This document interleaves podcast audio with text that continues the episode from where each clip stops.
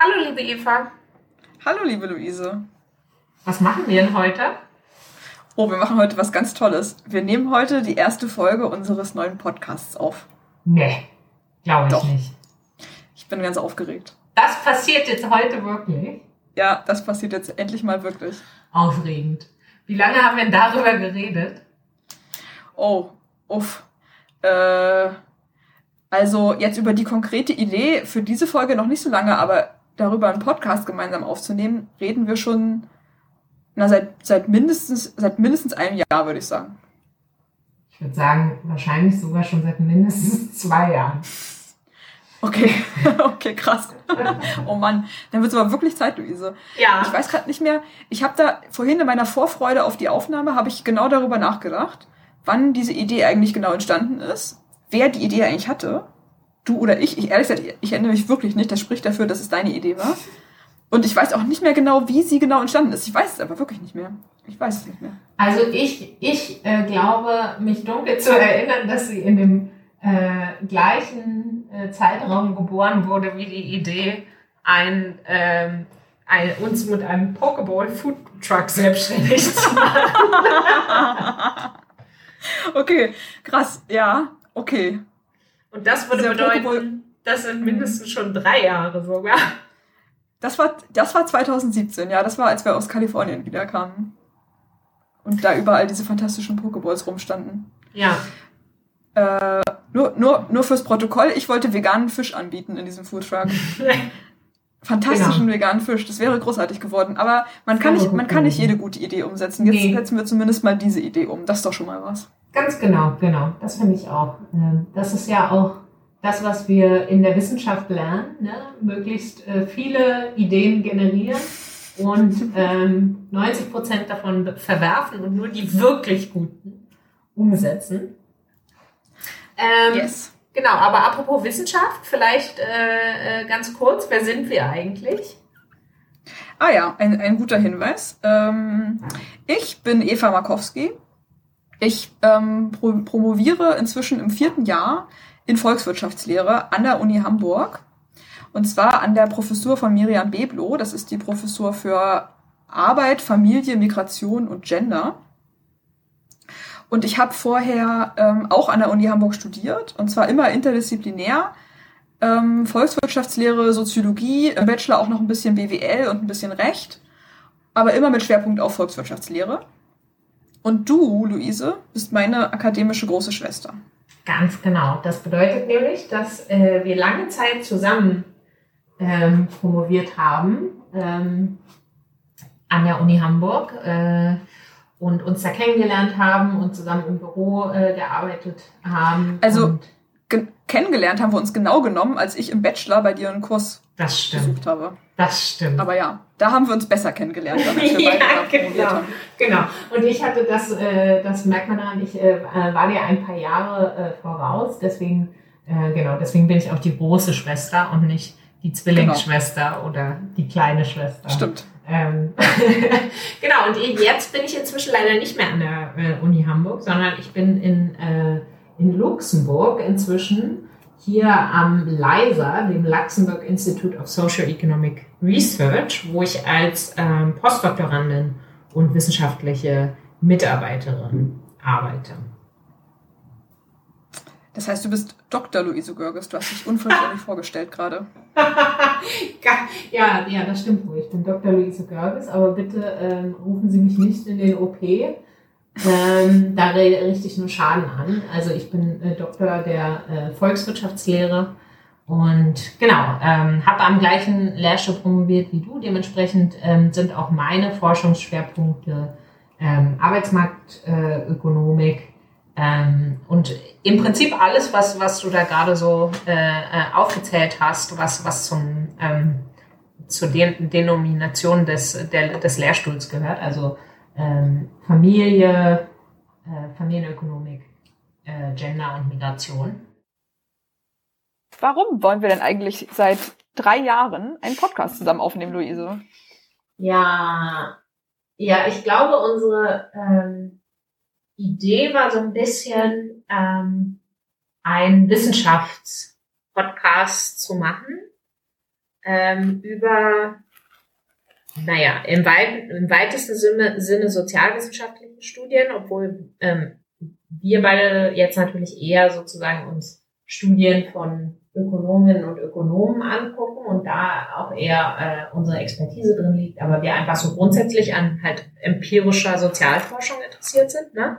Mhm. Und gedacht haben, ähm, das könnte doch eigentlich auch ähm, für andere Menschen interessant sein, möglicherweise äh, Menschen, die sich nicht beruflich mit Sozialwissenschaften beschäftigen oder Menschen, die sich vielleicht beruflich mit Sozialwissenschaften beschäftigen, aber vielleicht nicht unbedingt mit der Ökonomik innerhalb der Sozialwissenschaften.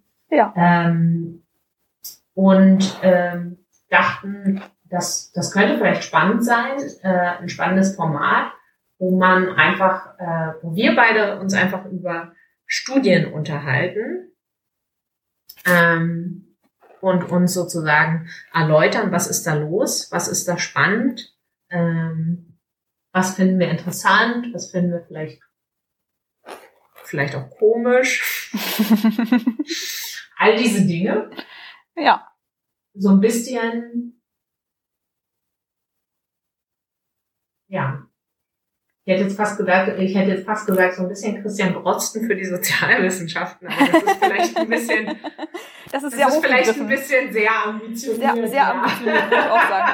Vielleicht etwas, etwas bescheidener, ja. Ja, ja, ja. Also vor allem vielleicht auch weniger dringend. Ja, oh Gott, aber, ja. Wenn sich Christian Drosten drei Jahre Zeit gelassen hätte, bis er seinen ersten Podcast veröffentlicht hätte, das, das wäre nicht so gut. Das wäre nicht so gut, ja, das stimmt. Ja, also es, es ist thematisch weniger dringend, aber natürlich ist es trotzdem in der Sache, finde ich, dass auch in den Sozialwissenschaften Wissenschaftskommunikation ein ganz wichtiger Bestandteil von wissenschaftlicher Arbeit ist. Und ich habe das Gefühl, das wird vernachlässigt. Ja. Also die Naturwissenschaften sind da sehr gut geworden in den letzten Jahren, ist meine Wahrnehmung. Da gibt es wirklich inzwischen ein breites Feld von Wissenschaftskommunikation. Da gibt es ja auch schon einige Podcasts in, äh, in, in, mhm. dem, in dem Bereich. Aber in Sozialwissenschaften wird das weniger gemacht. Ich habe die Vermutung, es wird weniger gemacht, weil ähm, es ja so diese Wahrnehmung gibt in der breiten Bevölkerung, dass so Sozialwissenschaften ja eh nicht so richtig Wissenschaft sind, sondern ne, dass es so ein bisschen auf Allgemeinwissen basiert ja. und so naja, und jeder hat ja auch so seine, äh, seine eigenen privaten Beobachtungen aus dem Privatleben, ne? Genau. Ähm, ich weiß ja, dass äh, meine Freunde, die machen das alle so und so und in meiner Familie, da wird das so und so gemacht. Ähm, wozu braucht man da Wissenschaft? Das ist so ein bisschen die Wahrnehmung, ne? Genau, also vor allem in der Familienökonomik ist das ja wirklich ganz krass. Also wenn man jetzt ne, wissenschaftlich analysieren möchte, zum Beispiel die Wirkungen von solchen ähm, Maßnahmen wie dem Kindergeld oder dem Elterngeld, dann hat jeder eine Erfahrung damit, mhm. eine ganz persönliche oder mindestens über Bekannte, über die erweiterte Familie. Und deswegen hat jeder eine Meinung dazu. Und es ist dann, glaube ich, manchmal schwer zu vermitteln, dass es aber auch noch eine wissenschaftliche Perspektive darauf gibt. Also ja. sozusagen über die eigene Erfahrung mit diesem ganz konkreten Teil, der Bestandteil meines täglichen Lebens ist, hinaus. Ja. Und deswegen glaube ich, dass ähm, mehr Wissenschaftskommunikation, gute Wissenschaftskommunikation natürlich, da helfen kann. Und deswegen glaube ja. ich, dass es eine gute Idee ist, diesen Podcast zu machen. Und deswegen bin ja. ich extrem ja. motiviert. Ja, ein schönes Beispiel, äh, wenn ich da noch äh, einen draufsetzen äh, darf an der Stelle, Auf sind auch so, so solche Sachen wie Geschlechternormen. Ne? Das ist auch so ein klassisches Beispiel, wo die Leute gerne sagen, ach, ich glaube, die Geschlechternormen, die sind doch heutzutage, die sind doch total modern, die haben sich total gewandelt. Äh, mein Gefühl ist, das ist heute alles ganz anders. Ähm, genau. Und das, das ja, das mag stimmen oder auch nicht stimmen, aber auf jeden Fall äh, gibt's dazu ja eben auch Daten und Umfragen, ähm, anhand derer man sich das eben empirisch anschauen kann. Wie ist das denn wirklich genau. ähm, mit den Einstellungen der Leute? Ja. Ähm, und was verändert sich da und was führt, führt dazu, dass es sich verändert ähm, und so weiter und so fort. Ne? Und das, genau. das, ja, das finden wir cool. Äh, und deswegen unterhalten wir uns total gerne über solche Sachen. Und außerdem, ähm, außerdem vermissen wir uns natürlich auch, seit du nicht mehr bei mir im Büro sitzt. Ja, ja, das stimmt. Das ist, ähm, das ist jetzt, glaube ich, der Grund, warum wir aufgehört haben, nur darüber zu reden und jetzt das tatsächlich mal in die Tat, äh, in die Tat umsetzen. Das stimmt, die ähm, Daumenschrauben sind jetzt sozusagen eng genug angezogen. Ja, genau. Und außerdem äh, Ökonomen und Ökonomen, die lieben auch einfach sogenannte Commitment Devices. Ja. Also äh, Werkzeuge, mit denen man sich selber dazu zwingen kann, etwas zu tun, ähm, was man, äh, von dem man möchte, dass man es tut. Genau. Ähm, und die verwenden wir sogar im Privatleben. ähm. Oje, ja. oje. Meinst du, meinst du, das haben wir privat besser hinbekommen, bevor wir Ökonominnen geworden sind? Ich, ich ja, weiß ich es glaube nicht, eigentlich, ich glaube. Vielleicht, oder es ist so eine, so eine psychologische Prädisposition, um Ökonomin zu werden. Das, das könnte sein, ja. Naja, anyways. Ja, man weiß es nicht. Wir haben da, darüber, Eva, jetzt machen wir genau das, was wir gerade kritisiert haben. Wir, äh, wir, wir, wir munkeln, wir orakeln, wir befragen. Stimmt, so. okay. Wir hören auf damit. Äh, eine ja. Sache sollten wir, glaube ich, noch kurz, ähm, ist, glaube ich, noch kurz erklärungsbedürftig hier am Anfang dieses Podcasts, nämlich wie, ähm, ist, wo kommt dieser Name her? Was soll Herzkopfen sein? Warum, warum? Ah, ja, Herzkopfen ist natürlich, jetzt mal abgesehen von dem offensichtlichen Wortspiel Herzklopfen, ähm, für mich äh, verbindet das genau das, sozusagen die Sozialwissenschaften. Ne? Das ist, da geht es äh, um den Mensch, um etwas Menschliches, das ist äh, symbolisiert durch das Herz. Und Kopfen soll halt eben bedeuten, ne, wir denken wissenschaftlich darüber nach. Mhm. Ähm, und benutzen sozusagen Herz und Verstand, um, um beides zu analysieren. Genau das. Und für mich ist da auch noch zumindest drin enthalten dieser vermeintliche Widerspruch. In der Familienökonomik, ja. aber bestimmt auch in Sozialwissenschaften im allgemeineren Sinne, dieser vermeintliche Widerspruch, etwas Emotionales mit Wissenschaften analysieren und erklären zu wollen. Ne? Also zum Beispiel das ähm, Heiratsverhalten oder auch. Ja, vor allem mit der, mit der Ökonomik zu analysieren, ja. ne? mit den Methoden der, der Ökonomik, die ja sozusagen eigentlich ähm, klassisch immer davon, äh, halt davon ausgeht, die Akteure, die handeln rational und oft ist es schwer verständlich zu machen, ähm, dass man eben auch so Sachen wie äh, Liebe und mhm. Emotionen ration, also sozusagen rational abbilden kann. Genau. Und es das ist aber eben nur, immer das, wo wir mit den Studis drüber diskutieren, ne? Genau, also wo man halt von Studierenden gerade ganz oft hört so, aber das ist doch überhaupt nicht rational, wie will man das denn? Warum sollte man versuchen, das in Modellen abzubilden? Naja, weil es eben interessant ist. ja, aber ich glaube, es ist, es ist mehr als nur interessant. Ähm, das, das wird ja äh, Ökonominnen und Ökonomen auch so ein bisschen oft vorgeworfen, dass sie einfach Sachen machen, weil sie es irgendwie ähm, intellektuell stimulierend finden. Dagegen würde ich mich natürlich wehren. Ähm. Aber ähm, nee, nee, ich glaube schon, es ist mehr als äh, interessant. Ich glaube, es ist trotzdem, es kann eben die Realität äh, äh, trotzdem sehr gut abbilden und kann ja. uns eben dabei helfen, ähm, bestimmte Verhaltensweisen ähm, zu analysieren und eben auch zu verstehen, wie dann bestimmte Anreize, die dann wiederum Politik setzt, ähm, sich auf das Verhalten auswirken. Genau. Genau, also genau, es ist halt, deswegen finde ich es interessant, weil es eben menschliches ja. Verhalten ganz offensichtlich ähm, zumindest, also jetzt nicht perfekt, aber schon gut modellieren kann. Ja, ja, ja. Nein, das weiß ich natürlich, dass du das so siehst, aber ich wollte jetzt sicher gehen, dass, ja, das ist, dass, das, äh, dass ja. wir da nicht missverstanden werden. ja, sehr gut. ähm, ja, das äh, finde ich fast ganz gut zusammen ähm, die Fragen, was tun wir hier und warum und überhaupt. Ja, ich auch. Dann würde ich sagen, steigen wir jetzt ein. Ähm, genau. In die aktuelle, in die erste Folge. Es ist nämlich mhm. jetzt gerade, also jetzt gerade haben wir äh, Ende Mai 2020. Als wir beschlossen haben, diese Folge zu machen, war es März 2020. Da war gerade die der der Shutdown sozusagen beschlossen mhm, der ja. Shutdown als Folge der um sich greifenden Pandemie mit dem neuartigen Coronavirus. Ja. Ähm, Und wir haben uns entschieden, die allererste Folge einem Papier zu widmen, das sich mit den Effekten dieser, dieses Shutdowns, dieser Krise auf die Geschlechtergerechtigkeit beschäftigt. Ja, genau. Und ähm, was wir so, was wir konkret vorhaben in der Folge, ist, dass wir das ähm, Papier besprechen, also im Prinzip äh, erläutern, ähm, was so die Haupterkenntnisse äh, sind, ne? Mhm. Und dann ähm, haben wir uns auch noch so ein paar Fragen gestellt, inwieweit das äh, übertragbar ist auf die konkrete Situation in Deutschland. Ne? Und das besprechen wir auch. Genau. Genau. Das haben wir beschlossen und haben dann völlig motiviert aufgenommen, unsere Besprechung dieses äh, Working Papers, und haben in der Aufnahme gemerkt, dass es alles viel zu lang wird. Und deswegen haben wir jetzt beschlossen, das in zwei Folgen zu splitten. Mhm. Und diese erste Folge, die allererste, zu der wir jetzt hier gerade das Intro aufnehmen, die wird sich jetzt erstmal nur mit den negativen Folgen der Covid-19-Krise auf die Geschlechtergerechtigkeit befassen. Ja, genau.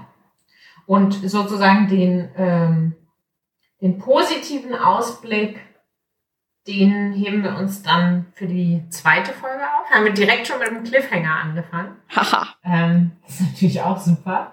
ähm, und außerdem haben wir dann auch uns für die zweite Folge noch was Besonderes ausgedacht. Ne? Wir äh, laden uns dann auch noch eine Expertin ein. Genau, für diese ähm. letzte, für den letzten Teil, wo es darum geht, ähm, was könnten Politikmaßnahmen sein, die jetzt als Folge sozusagen oder als Lehre aus der Covid-19-Krise gezogen werden, bezogen auf Geschlechtergerechtigkeit. Ja, genau, die also entweder diese negativen Folgen abmildern können oder halt diese erhofften positiven Folgen ähm, stützen können, ne? stärken. Können. Genau. Ja. Genau, und dafür ähm, interviewen wir die, äh, die versierteste Expertin in Familienpolitik, die wir kennen. Genau. Nämlich äh, unsere Chef oder deine ehemalige Chefin, meine Chefin und unserer beider Doktormutter Miriam Beblo. Genau, das wird sozusagen ein Familientreffen. Ein Familientreffen, fantastisch. ja, sehr gut. Ja, und darauf freuen wir uns schon sehr. Darauf freuen Super, wir uns. Super, dann, dann können wir jetzt aber, äh, nachdem wir jetzt schon ähm, äh, Folge 2 so schmackhaft gemacht haben, dann steigen wir jetzt aber erstmal mit Folge 1 ein, ne, Eva? Genau, jetzt geht's erstmal los. Okay, prima. Luise, du hattest ja vorgeschlagen, dass wir unsere allererste Folge unseres brandneuen Podcasts dazu verwenden, dieses ähm, Working Paper mhm. von äh, Alon und Co-Autorinnen zu besprechen. Mhm. Warum hast du denn ausgerechnet dieses Papier vorgeschlagen? Ja, also zum einen fand ich es natürlich unfassbar beeindruckend, dass man äh, so kurze Zeit nach, nach Ausbruch der Pandemie Stimmt. schon sowas raushaut. Ich erinnere mich, du hattest, ja, ich erinnere mich, wir hatten telefoniert und du hast gesagt, was ist, was geht denn bei den Leuten ab? Haben die kein Leben? Haben die nichts anderes zu tun? ich habe gedacht, nein, nein, ich habe gesagt, es ist doch unverschämt, dass, dass, dass man alle anderen so mit ihrer eigenen Unproduktivität beschämt. Richtig. Was erlauben die sich? Ja, andere Leute sitzen zu Hause und, und äh, weinen. Und die sind einfach die sind einfach wahnsinnig produktiv. Also das fand ich äh, äh, beeindruckend und gleichzeitig auch ein bisschen deprimierend, wenn ich mir da meine eigene Produktivität äh, so im Vergleich angeschaut habe. Mhm. Ah. Bist du bestimmt auch nicht die Einzige. Ah, ja. Aber das ähm, Thema fand ich natürlich ähm, spannend, weil äh, das ja einfach Sachen sind, die mich so äh, in, in meiner eigenen Arbeit immer umtreiben. Einfach ähm, die ähm, Ungleichheit, äh, vor allem ökonomische Ungleichheit äh, zwischen den Geschlechtern. Und ich fand es einfach ähm, unfassbar gut, dass das sozusagen so als mit der ersten Themen auf die Tagesordnung kam, wo, wo man ja sonst mhm. eher sagen würde, ne, also diese ganzen in Anführungszeichen Gender Studies, die, die erscheinen dann irgendwann mal so unter, unter ferner liefen, ja. Aber dass das sozusagen mhm. als eines der ersten ähm, Phänomene äh, identifiziert wurde, die, äh, die, ähm, dass es wert ist, sich im, im Rahmen dieser Corona-Krise mal anzuschauen. Das fand ich halt. Cool. Das stimmt. Das stimmt. Da ist diese Krise auch wirklich ein positives, ein, ein positiver Ausreißer sozusagen, ne, im Vergleich zu anderen Krisen. Mhm. Dass diese Geschlechterdimensionen nicht so unter ferner liefen, dann mal Jahre später irgendwie noch analysiert wurde, sondern ja. dass das von vornherein, von Anfang an eigentlich wirklich ein Thema war, was sowohl in der Wissenschaft als auch in den, in den äh, Medien einfach sehr viel diskutiert wurde ja. und einfach von, von Anfang an total präsent war. Wahrscheinlich, weil ähm, wirklich jeder und jede davon betroffen ist, weil ja alle irgendwie jetzt erstmal auf die Sphäre ihres Zuhauses zurückgeworfen wurden und da dann in ganz unterschiedlicher Weise mit ähm, progressiven oder eben auch weniger ja. progressiven Rollenbildern ja. äh, noch stärker konfrontiert worden als sonst in ihrem Alltag wahrscheinlich. Ja. Wobei ja eigentlich die Vermutung äh, naheliegen würde, und das, das werden wir ja gleich noch äh, ausführlicher besprechen, aber ähm, es wird ja viel ähm, gesagt, äh, dass, dass vor allem die Frauen sind, die jetzt in dieser Krise überdurchschnittlich stark äh, belastet sind. Ähm, mhm. Insbesondere so mit äh, Kinderbetreuungsaufgaben und so weiter, äh, dass man eigentlich ne, äh, ähm, äh, vermuten könnte, dass das umso mehr eigentlich ein Grund ist, warum sowas unter den äh, Tisch fällt, weil die Frauen mhm. sozusagen äh, gar keine Zeit haben, ähm, Frauenprobleme mhm. zu diskutieren. Irgendwas zu analysieren, weil sie die ganze Zeit hektisch durch die Gegend ja, rennen. Ja, ja, genau, genau. Also insofern umso, ähm, ja, umso positiver. Und äh, ja, und ich fand, da waren einfach so ein paar äh, spannende Gedanken drin, die es ähm, wert sind, dass man, dass man äh, die mal diskutiert und, und da sich äh, dieses Papier konkret jetzt eben ähm, vor allem auf die äh, Lage in den USA bezieht, ähm, ist natürlich die, äh, die Frage spannend, mal zu schauen, inwiefern trifft es auch für, treffen die Analysen auch für Deutschland zu. Ähm, ja, das war auf jeden Fall auch direkt immer die erste Frage, die ich mir beim Lesen gestellt habe. Ja, dass ich dachte, okay, das ist alles total interessant, aber ich war, also kann ich ja schon mal spoilern sozusagen, ich war sehr skeptisch und bin es auch immer noch eigentlich bezüglich der Übertragbarkeit auf die deutsche Situation. Mhm. Ja. Aber das, äh, das äh, schauen wir gleich mal, ja. was du dazu sagst. ähm, ich ähm, ich würde jetzt einmal noch mal kurz das Papier zusammenfassen, so wie ich es verstanden habe. Mhm. Und immer, wenn du das Gefühl hast, da fehlt was, dann äh, ergänzt du einfach. Ja, okay. Sehr gut. Okay, also ach so, vielleicht nochmal die vollständige bibliografische ja, Angabe, so wie ich es meinen, äh, meinen Studierenden immer nahelege, wenn sie irgendetwas Wissenschaftliches machen. Also es handelt sich um ein äh, sogenanntes Working Paper, ein Arbeitspapier von Alain, Döpke, Olmsted Ramsey und Tertilt, erschienen im April 2020 beim National Bureau of Economic Research, NBER abgekürzt. Genau. Und ganz wichtig, und es ist noch nicht peer-reviewed, ne? Ach so, sorry. Richtig, es ist noch nicht, es ist noch nicht, es, nee, aber es ist ein wichtiger Hinweis, es ist noch nicht peer-reviewed. Genau, das, dieser Status als Working Paper heißt, es ist noch nicht ähm, veröffentlicht in einem wissenschaftlichen Journal und ist deswegen noch nicht diesem, diesem Gutachterinnenprozess ähm, unterzogen worden. Ja, genau. Genau. Beziehungsweise ich weiß auch gar nicht, ob sie das planen, überhaupt zu tun, ehrlich gesagt. Wir sagen immer noch nicht, weil man immer davon ausgeht, das ja. möchte man irgendwann tun. Das, bei diesem Papier weiß ich gar nicht, ob das da der Plan ist. Ja. Der Titel des Papiers lautet auf jeden Fall The Impact of COVID-19 on Gender Equality. Und ähm, so umfassend wie dieser Titel klingt, so umfassend ist auch das Papier. ähm, Im Wesentlichen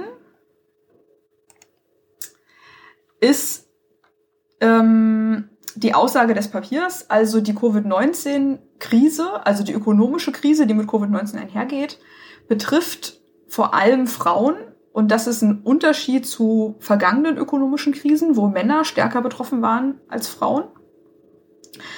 Ähm, sie sagen, das ist darauf zurückzuführen, dass ähm, Frauen grundsätzlich in weniger ähm, von Konjunkturzyklen betroffenen Sektoren beschäftigt sind. Also ne, während Frauen viel ähm, beschäftigt sind, zum Beispiel im Gesundheitssektor und im Erziehungsbereich, der eben sehr wenig von Konjunkturzyklen betroffen ist, also wo ähm, die Beschäftigung wenig abhängig ist vom Konjunktur Konjunkturzyklus, meine Güte, dieses Wort ist wirklich jedes Mal schwer, ähm, sind Männer halt überdurchschnittlich beschäftigt in so ähm, Branchen wie der Landwirtschaft, dem Bausektor, der Produktion der eben viel stärker von Konjunkturzyklen abhängt und von der gesamtwirtschaftlichen Entwicklung. Und deswegen ist in vergangenen Wirtschaftskrisen so gewesen, dass die Beschäftigung von Männern vor allem gelitten hat, viel stärker gelitten hat als die von Frauen in Wirtschaftskrisen.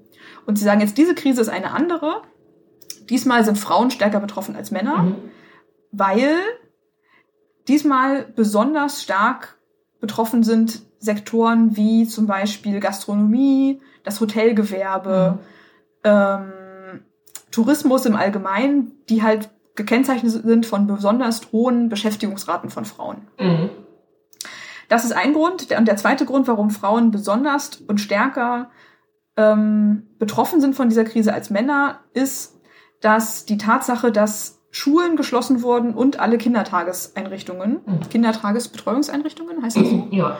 Ähm, dazu führt, dass Kinder halt zu Hause sind, die normalerweise ähm, in äh, irgendeiner Form von zentraler Betreuung sich befinden. Und das, das kombiniert mit der Tatsache, dass auch so familiäre Betreuungsmöglichkeiten, wie zum Beispiel die Kinder zu den Großeltern zu bringen oder zu Freunden oder zu Nachbarn, dass das auch alles weggefallen ist, weil man das ja in Zeiten der sozialen ähm, äh, Distanzierung nicht machen sollte und nicht machen durfte führt dazu, dass viele Kinder zu Hause sind, dass zu Hause viel mehr Betreuungsleistung anfällt als im Alltag. Mhm. Und weil das eben traditionell immer noch Aufgabe der Frauen ist in den allermeisten Familien, ähm, ist dann ihre These, dass davon auch Frauen ganz stark betroffen sind und dass vor allem Frauen, also die Erwerbstätigkeit von Frauen darunter leidet, dass sie jetzt noch ähm, Kinder betreuen müssen zu Hause, viel mehr als sonst.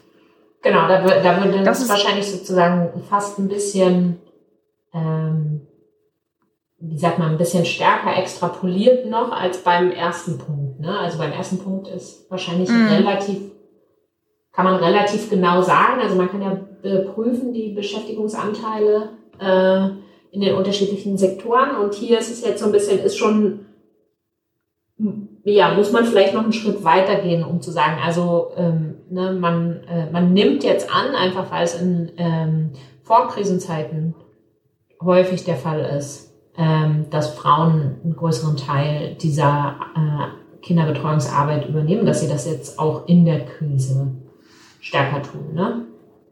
Ja, das stimmt. Das ist natürlich erstmal eine Annahme, die dann relativ schnell von so sehr viel anekdotischer Evidenz, sagen wir manchmal in Abgrenzung zu wissenschaftlicher Evidenz, also so Sachen, die ich halt erlebe und die ich ähm, einfach ne, sehe, wahrnehme, mhm von solcher Art von Evidenz dann ganz schnell bestätigt auch wird, ne, weil wir alle gerade Mütter kennen, die total ähm, überlastet sind, weil ihre Kinder plötzlich den ganzen Tag zu Hause rumhängen und nicht mehr in der Schule und in der Kita sind. Mhm. Und das sind halt vor allem Geschichten von Müttern und weniger von Vätern. Ja. Also zumindest, was ich, was ich so wahrnehme und auch was so in den Medien rezipiert mhm. wird. Aber das stimmt, das ist natürlich trotzdem erstmal eine Annahme, weil man, ja, genau, weiß dazu einfach jetzt noch keine. Ja, das werden wir uns ja gleich noch ein bisschen, bisschen näher anschauen, aber. Ähm, genau, genau wollte ich an der Stelle ähm, nur kurz einschieben. ja, hervorragend. Ähm, genau, und dann, das ist sozusagen ähm, der erste Teil des Papiers, wo sie argumentieren, das sind die ersten drei Kapitel, glaube ich, argumentieren, also Frauen sind stärker betro betroffen von der Krise und sie gehen auch davon aus, dass diese ähm, dass dieser externe Schock auf die Erwerbstätigkeit von Frauen auch länger Bestand haben wird als die Pandemie selber. Mhm. Ähm, Einfach weil die weil jetzt beispielsweise dann das, äh, das Gastgewerbe oder das, ähm, das, die Tourismusbranche, weil die einfach nachhaltiger äh, Schaden nimmt oder?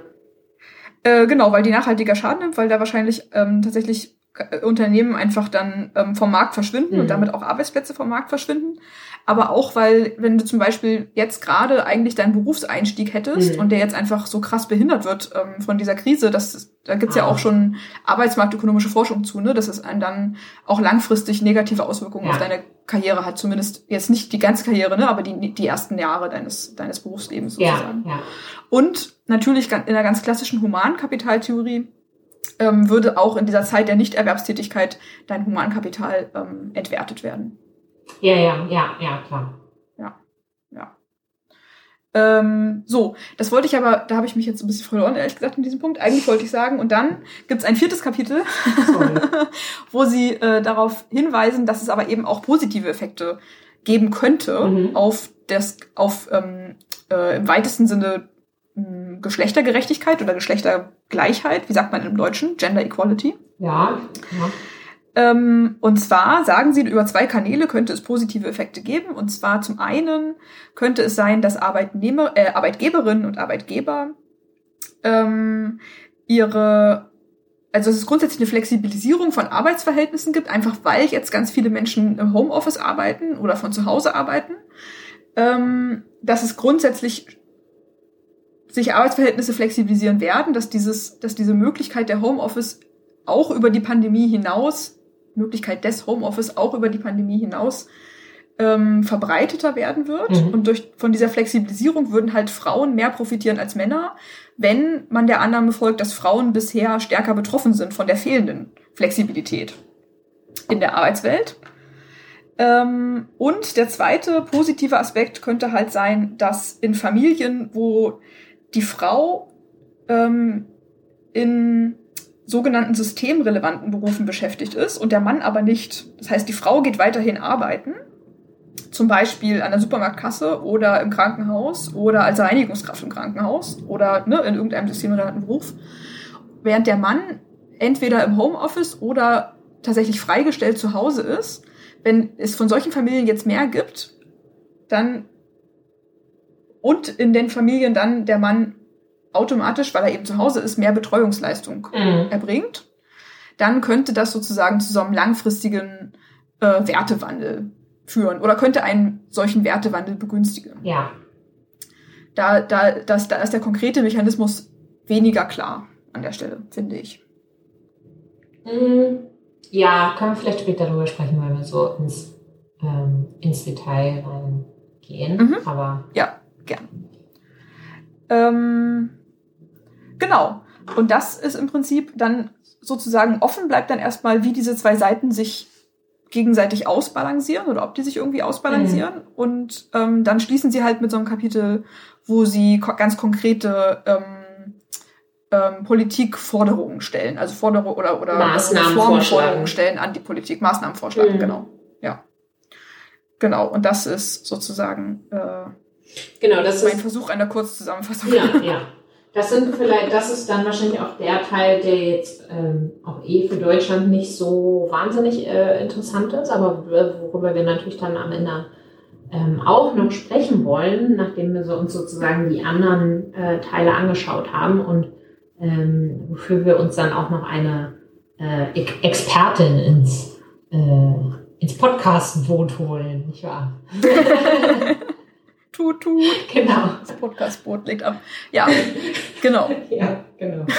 Genau, aber ähm, vielleicht gehen wir doch erstmal ähm, so auf diese ähm, Punkte davor äh, näher ein und schauen uns vielleicht einfach erstmal an, ja, genau, inwiefern, ähm, ob wir jetzt wirklich äh, uns sicher sind, was dahinter steckt und äh, inwiefern, mhm. inwiefern sich das auf Deutschland äh, übertragen lässt, was wir da so äh, rausgefunden haben. Es ist ja in dem Sinne schon eher eine, ähm, eine akademische Studie und jetzt nicht in dem Sinne irgendwie so ein, so ein Policy Brief oder so. Also das oberste Ziel mhm. ähm, dieses Papers ist ja jetzt nicht unbedingt, ähm, ist zumindest mein, mein Eindruck, ähm, weiß ich nicht. Also äh, ich habe das Gefühl, es ist schon eher an ein akademisches Publikum gerichtet als jetzt an ähm, an die Politik. Ähm, Absolut, ja, das wäre auch mein Eindruck. Und, ja. und dementsprechend ist es ja ähm, vielleicht ähm, auch eine berechtigte Frage, die man sich stellen kann, inwiefern ist es denn jetzt wirklich ähm, relevant ähm, für, für Personen, die Politik gestalten. Ähm, mhm. Und dazu müssen wir natürlich jetzt erstmal wissen, ähm, ja, inwieweit sich die Sachen auch auf Deutschland übertragen lassen und dann äh, können wir das vielleicht ein bisschen besser beurteilen. Ja, hoffentlich. ja. Gut, dann äh, fangen wir mit dem ersten Punkt vielleicht an. Also das war zurück zu den negativen Folgen für Frauen. Mhm. Ähm, und der allererste war da die Beschäftigung von Frauen. Ne? Also diese Behauptung, dass normale ökonomische Abschwünge eher Männer treffen mhm. oder eher Branchen treffen, in denen überwiegend Männer beschäftigt sind. Ähm, und Frauen in weniger stark zyklisch schwankenden Branchen beschäftigt sind, deswegen von normalen, in Anführungszeichen, Krisen weniger betroffen sind. Mhm. Und dass jetzt in dieser Krise das aber anders ist. Ja. Genau, also Ähm, ja. mh, wollen wir vielleicht kurz erzählen, ähm, wie wir da äh, vorgegangen sind, um uns äh, schlau zu machen, inwiefern jetzt diese ähm, Erwartungen, ob, inwiefern die, man, man die auf Deutschland übertragen kann oder nicht.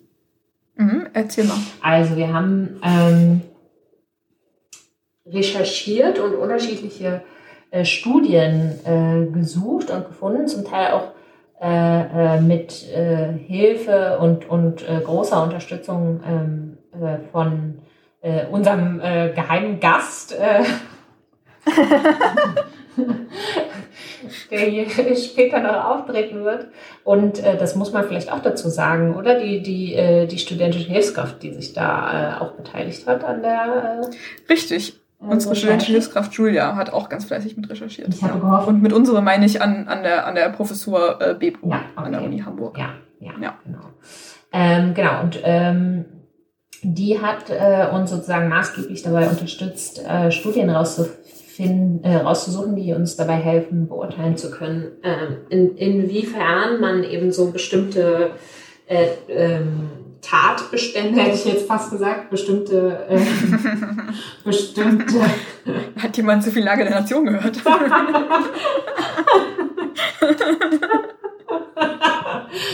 ähm, bes- bestimmte Fakten, die sozusagen in dem äh, Working Paper von Alon und, und Co-Autoren ähm, für die USA dokumentiert werden.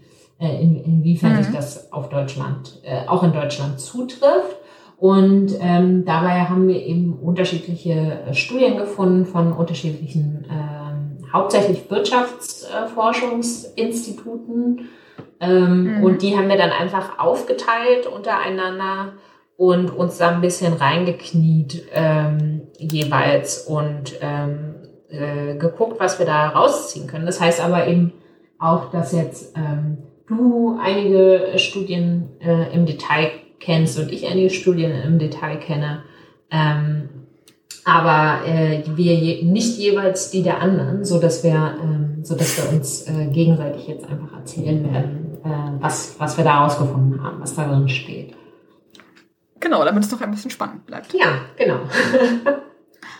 Und äh, trotz aller Recherche fürchte ich, hat unsere Auflistung von Studien da auch keinen Anspruch an, Nee, an Vollständigkeit, weil es einfach wirklich schon sehr, sehr viel gibt. Ja, genau. Ähm, und es immer ja. mehr wird. Genau, und das ist aber ein, ein guter Grund, finde ich, das jetzt einmal versuchen zu sortieren. Ja. Einmal zu versuchen zu sortieren. Genau, und auch dafür hat sich ja im Prinzip diese, äh, dieses Working Paper gut angeboten, weil es einfach schon mal so eine, äh, einfach eine wirklich gute Vorstrukturierung ähm, Ja. der Aspekte macht, die einen in, in, in diesem Zusammenhang interessieren könnten. Ne? Genau, das stimmt. Ah ja, und eine letzte Sache noch, die wir jetzt noch erwähnen, bevor es wirklich losgeht. Ähm, wir, wir werden die, all diese Studien, die wir da gefunden haben, natürlich ähm, verlinken Mhm. in den, ich glaube, Show Notes, sagt man unter Podcasterinnen und Podcaster. Ähm, wenn, ich, wenn wir technisch rausgefunden haben, wie. Aber es wird Show Notes geben und da wird es äh, Links zu sämtlichen ähm, zitierten ja, genau. So machen wir das. Ähm, ja, äh, soll ich mal anfangen mit Mhm, dieser. genau. Ähm, Also wir. genau, ich habe Mhm. Hm? Ja, ich wollte dich jetzt so interviewen, Eva, wie du, wie du Ja, mich gerade cool, interviewt hast. also, ähm, genau, also es geht ja jetzt um diese Behauptung, Frauen ähm, arbeiten eher in Wirtschaftszweigen, äh, äh, die normalerweise weniger stark von, der, von zyklischen Schwankungen betroffen sind, jetzt aber ähm, in dieser speziellen Krise wiederum doch sehr stark. Ähm, abgesehen natürlich von den systemrelevanten Berufen, was die auch in, in, in dem Working Paper er- erwähnen, dass da die Frauen ähm, wiederum leicht überrepräsentiert sind. Ne? Und du hast jetzt da vom äh, DW eine Studie anerkannt, ähm, äh, angeschaut. die da, glaube Genau. ich, ähm, ein bisschen Aufschluss drüber gibt, äh, wie das hier in Deutschland aussieht. Genau, also das ist eine, äh, das ist auch wiederum ein Working Paper von äh, Josephine Köbe, Köbe Claire Samtleben, Anne-Kathrin Schrenker und Aline Suko. Systemrelevant und dennoch kaum anerkannt, das Lohn- und Prestigeniveau unverzichtbarer Berufe in Zeiten von Corona, erschienen beim Deutschen Institut für Wirtschaftsforschung, kurz DIW, eines der größten und ähm, sicherlich auch renommiertesten Wirtschaftsforschungsinstitute in Deutschland. Ähm, also wie der Titel schon sagt, geht es in der Studie ähm, thematisch eher um das Lohn- und Prestigeniveau unverzichtbarer Berufe, sogenannter systemrelevanter Berufe. Aber trotzdem können wir natürlich da einiges an Informationen rausziehen ähm, zum Thema, was sind denn jetzt eigentlich systemrelevante Berufe und wie stark sind denn jetzt eigentlich Frauen und Männer von der aktuellen Krise betroffen. Und ich finde, da geht's schon los mit den Widersprüchen, ehrlich Mhm. gesagt. Ne? Also das ist schon so ein Punkt, wo ich finde, dass am Ende nicht ganz klar ist, Ja. was wiegt denn jetzt schwerer? Also tatsächlich findet dieses ähm, Working Paper von Köbe et al., dass ich zitiere, ein maßgeblicher Teil der systemrelevanten Berufe, Zitat Ende, einen Frauenanteil von über 40, äh, von über 70 Prozent hat und damit sozusagen klassisch in der Arbeitsmarktökonomik oder in der Sozialwissenschaft als Frauenberuf Mhm. klassifiziert würde, ne, Mhm. bei über 70 Prozent Frauenanteil. Ähm, das sind zum Beispiel äh, jetzt nur als Beispiele Reinigungsberufe, die natürlich extrem relevant gerade noch sind, aber auch Erziehungs-, Sozialarbeits- und Heilerziehungsberufe haben sehr hohen Frauenanteil. Mhm. Gesundheits- und Krankenpflege, Rettungsdienst und Geburtshilfe, ähm, Verkaufsberufe im Leben, Lebensmittelbereich, Altenpflege und noch ein paar weitere. Ja. Und dann gibt's aber eben auch Männerberufe, die natürlich systemrelevant sind, zum Beispiel Fahrzeugführer im Straßenverkehr Mhm. ähm, mit einem extrem niedrigen Frauenanteil von unter 30 Prozent Mhm. oder sowas wie ähm, Fair- und Entsorgungsberufe. Jetzt, äh, aber ziemlich, äh, ich weiß nicht genau, was man sich darunter vorstellen muss, ehrlich gesagt, unter einem Fair- und Entsorgungsberuf Mhm. wahrscheinlich auch sowas wie Müllabfuhr, Mhm. denke ich mal. Ähm, oder auch Berufe in der Überwachung und Steuerung des Verkehrsbetriebs. So, das sind, ähm, also das ist erstmal ein Befund, der richtig ist. Der Frauenanteil oder viele systemrelevante Berufe sind von einem hohen Frauenanteil gekennzeichnet. Ja. Und vor allem diese systemrelevanten Berufe, in denen ein, viele Menschen arbeiten. Ja. Ne? Also zum Beispiel Reinigungsberufe. Da sind einfach sehr viele Menschen in Reinigungsberufen beschäftigt. Sehr viel mehr als zum Beispiel im technischen Betrieb des Eisenbahn-, Luft- und Schiffsverkehrs, Mhm. um ein krasses Gegenbeispiel zu nennen, ne? Mhm. wo unter ein Prozent aller Menschen beschäftigt sind. Ja. Ähm, das auf der einen Seite, und das heißt, diese Menschen in, dieses, in diesen systemrelevanten Berufen, deren Beschäftigung ist ja ganz offensichtlich nicht bedroht durch die Corona-Pandemie. Nee. Und auf der anderen Seite ist aber eben die Beschäftigung von Frauen in den Branchen, die extrem betroffen sind, nämlich Gastronomie und Hotelgewerbe, Mhm. auch sehr, sehr hoch. Ja. Und jetzt nur von der Betrachtung von Frauenanteilen in diesen verschiedenen Branchen, finde ich, kann man noch nicht eindeutig sagen, sind Frauen jetzt stärker oder weniger stark betroffen. Nee, man müsste ja noch dazu wissen, überhaupt, wie hoch der Anteil dieser Beschäftigten an einem Beschäftigten ist. Ne? Also wenn wir jetzt, äh, Das sowieso noch, ja. wenn wir jetzt, sage ich mal, das wird nicht so, wird nicht so sein, ne? aber wenn wir jetzt der Anteil von Personen, die in Gastronomie und Hotelgewerbe arbeiten, einfach verschwindend gering ist im Vergleich zu dem Anteil äh, der Personen, die in systemrelevanten Berufen äh, arbeiten, dann wird natürlich dieser Effekt, dass Frauen überproportional in systemrelevanten Berufen vertreten sind, wenn überhaupt sich eher positiv auswirken. Ähm, wobei es natürlich, ja, und ich meine, die Frage ist natürlich, ob diese ganzen, diese, also ich meine, ursprünglich war ja auch die Aussage so ein bisschen, ähm, dass äh, äh, es einfach, es sind andere Branchen betroffen als in, in anderen äh, Krisen, als in anderen Wirtschaftskrisen. Aber Mhm. das glaub, also das weiß ich gar nicht, ob das wirklich langfristig ähm, Mhm. der Fall sein wird. Also wahrscheinlich ist es sozusagen äh, ungewöhnlich, wie stark Gastronomie und Hotelgewerbe ähm, betroffen sind und auch betroffen sein, ähm, äh, betroffen werden bleiben. So. Äh, Ja. Aber ich, also ich meine, die Vermutung liegt ja nahe, dass äh, wenn die Wirtschaft wirklich einbricht, dass dann eben auch äh, ja, ähm, ja auch, auch sozusagen ähm, Menschen, die in der Produktion arbeiten, ähm, Schwierigkeiten kriegen, über kurz oder lang. Oder? Ja, absolut. Absolut. Äh, genau, ich würde auch sagen, dass es erstmal gar nicht so eindeutig ist, wie man auf den ersten Blick vielleicht denken würde, mhm. die, die Beschäftigungswirkung ähm, nach Geschlecht. Aber Vielleicht kann man schon ähm, sagen, sozusagen, dass die Frauen stärker betroffen sind. Nicht, nicht unbedingt stärker als die Männer, aber stärker als sie sonst in den in, in, in Krisen betroffen ja. sind. Das, das denke ich. Das kann man wahrscheinlich schon sagen. Ja, das, das, ja. Da lehnt man sich vielleicht nicht so weit aus dem Fenster. Da lehnt man sich ver vermutlich nicht so weit aus dem Fenster. Und ähm, die andere Studie, die ich zu diesem Thema gelesen habe, war ja die sogenannte Mannheimer Corona-Studie. Mhm. Ja von äh, boah, lange Liste von Autoren, aber ich lese sie mal alle vor ja. der Vollständigkeit halber. Ne? Katja Möhring, Elias Naumann, Maximilian Reifenscheid, Annelies Blom, Alexander Wenz, Tobias Rettig, Roni Lehrer, Ulrich Krieger, Sebastian Juhl, Sabine Friedel, Marina Fickel und Karina Kornisse. Allesamt ähm, Wissenschaftlerinnen Wissenschaftler an der Uni Mannheim. Die Uni Mannheim hat so ein äh, Online-Panel schon länger, wo sie wöchentlich es ist ein Panel tatsächlich. Was, was ist denn ein Panel, sage ich? Ach so, was ist denn ein Panel? Verzeihung. Ja, also äh, eine, eine, eine wiederholte Befragung, ja. wo man immer wieder die gleichen, die gleichen Teilnehmerinnen und Teilnehmer wiederholt befragt und deswegen eine sogenannte Zeitreihe bekommt. Ja. Also man hat Datenpunkte nicht nur zu einem Zeitpunkt, sondern zu mehreren, vielen aufeinanderfolgenden Zeitpunkten. Mhm.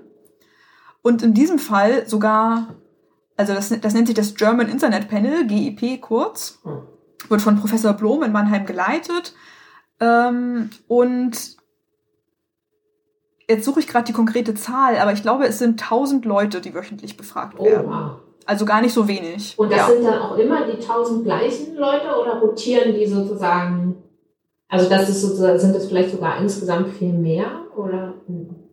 Oh, das ist auch das sehr gute okay. Sorry, ja, das, nee, ich finde das, das, ich find das, so genau. find das krass, wenn es Leute gibt, die so committed sind, dass sie sich jede Woche. Ja, stimmt, das wäre krass, wenn es immer die gleichen tausend sind, ne? Aber andererseits jede Woche tausend neue finden, das ist auch nicht so einfach.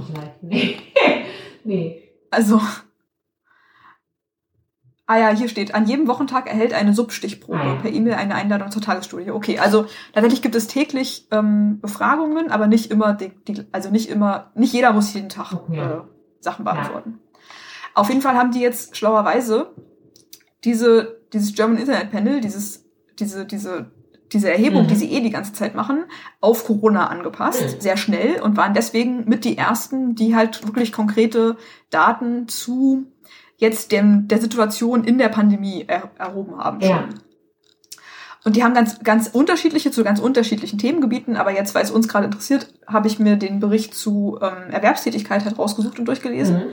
Und da finden sie halt unter anderem, dass Frauen tatsächlich relativ zu Männern stärker betroffen sind von Kurzarbeit, Freistellung und ja. Arbeitslosigkeit. Ja.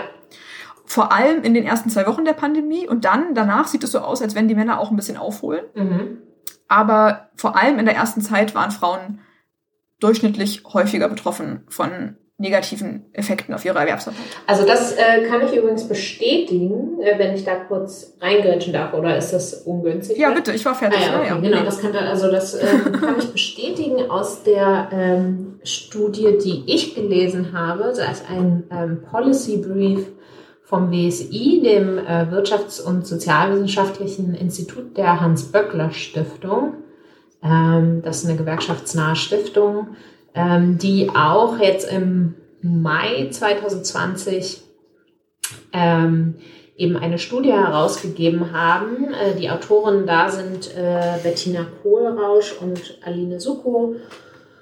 Und ähm, die Studie heißt, ähm, die Corona-Krise trifft Frauen doppelt. Und die haben jetzt zwar kein Panel, aber die haben auch eine äh, repräsentative äh, Befragung von, ähm, naja, so knapp 7700 ähm, Erwerbspersonen mhm. durchgeführt ähm, ah. und die befragt ähm, zu mhm. unterschiedlichen Themen. Das, also die wissen jetzt nicht, das ist alles, alle Informationen, die, so, die die haben über deren Verhalten oder Situationen vor der Corona-Krise, das ist alles retrospektiv. Also die haben die Leute halt gefragt, wie sah es denn vorher aus und wie ist es jetzt durch die, wie hat es sich verändert durch die mhm. Krise? Ähm, mhm. Aber ähm, die finden eben auch, dass Frauen ähm, stärker betroffen ähm, sind von Freistellung, ähm, Arbeitslosigkeit ah, ja. Ähm, und äh, ah nee, Moment, ich lese hier gerade deine Notizen selber. Ich habe mich schon gewundert. also die finden, die finden, dass Frauen häufiger von Arbeitszeitreduktion betroffen äh, sind äh, und auch häufiger freigestellt. Allerdings sind sie genauso häufig in Kurzarbeit, in, in deren Stichprobe. Ah ja. Okay. Aber das ist doch dann schon ganz konsistent. Und ja. ja, also äh, Kurzarbeit ist natürlich für Frauen, die im Schnitt eh weniger Stunden beschäftigt sind und zu niedrigeren Löhnen als Männer, dann auch nochmal dramatischer als für Männer wahrscheinlich. Ne? Ich, ich denke auch, also ähm, ich bin so ein bisschen äh, überrascht. Ich hätte jetzt auch ehrlich gesagt erwartet, dass ähm, die, das, die Kurzarbeit als Instrument, aber vielleicht ist das auch so ein bisschen einfach eine ähm, schiefe Wahrnehmung, weil eben in Anführungszeichen in normalen Krisen eben vor allem Branchen äh, betroffen mhm. sind, in denen Männer äh, überdurchschnittlich stark arbeiten. Ich habe es immer so als so ein Instrument wahrgenommen, das so in so für so typische Männerberufe genutzt wird. Ja, das, das ist, habe ich aber auch diese Wahrnehmung. Also wenn ich Kurzarbeit höre, dann denke ich an äh, das Fließband bei Genau, genau. ja, genau. ja. ja. Aber offensichtlich ein verbreiteteres Instrument, als man sich so vorstellt. Ja. Also hier, ähm, ich, ich habe es gerade offen, ich weiß nicht, ob, ob du jetzt aus der Corona-Studie auch so äh, äh spontan zitieren kannst, aber in der, äh, in der BSI-Befragung sind es tatsächlich äh, über 14 Prozent äh, der Befragten, die sagen, dass sie, dass sie zurzeit in Kurzarbeit sind. Ah. Bei Männern und bei Frauen. Ja. Wie viel Prozent waren das? 14? Ja. Ah ja. Also schon recht viel, ja. Äh, ja, das erscheint mir auch relativ viel. Ich, ich wünschte, ich würde diese konkrete Zahl auch ja. gerade in der Corona-Studie finden, aber tue ich natürlich nicht. nee, tue ich nicht. Gut, lassen wir das. Ähm, äh, gut, aber das ist also das sozusagen, da könnten wir erstmal einen Check dahinter machen. Also auch, obwohl Frauen oder sagen wir so, obwohl auch viele Frauenberufe systemrelevant sind, mhm. Scheinen doch Frauen jetzt zumindest erstmal in den ersten Wochen der Pandemie relativ stärker von den negativen Beschäftigungswirkungen betroffen zu sein. Genau. Auf jeden Fall relativ stärker als in anderen Krisen, aber anscheinend auch sogar stärker als Männer. Ja, ja, genau. Ja, gut machen wir dann Haken hinter. Ja. Approved sozusagen. Genau. Und hier, und tatsächlich in, äh, in der Studie hier ist der Effekt auch relativ groß, würde ich sagen. Also zumindest äh, da, dass die Frauen da ähm, häufiger freigestellt sind ähm, als die Männer, würde ich sagen, ist fast ähm, um, um 50 Prozent sozusagen eine, eine Erhöhung. Mhm. Das ist in der Tat sehr viel. Okay. Dann äh, widmen wir uns vielleicht den zweiten Punkt, oder? Was meinst du? Ja, genau. Der Frage der, der ansteigenden Bedarfe für private Betreuungsleistung, weil Schulen und Betreuungseinrichtungen flächendeckend geschlossen waren zumindest und ja ein Stück weit immer noch geschlossen sind. Mhm. Also das wirklich, also zur Zeit ist ja noch sehr begrenzt, was da gerade an Betreuungsleistung erbracht wird. Ja. Außerhalb des Haushalts. Und äh, wie ist es gerade in, äh, äh, in Deutschland? Da ist es, es ist doch auch äh, unterschiedlich über äh, in unterschiedlichen Bundesländern. Richtig? Ja, es ist, es ist, genau, es ist Ländersache, ja. ja. Ich habe jetzt ehrlich gesagt gerade nicht die konkreten Verordnungen bundeslandspezifisch sozusagen äh, ähm, parat. Was ich habe, ist äh, anekdotische Evidenz.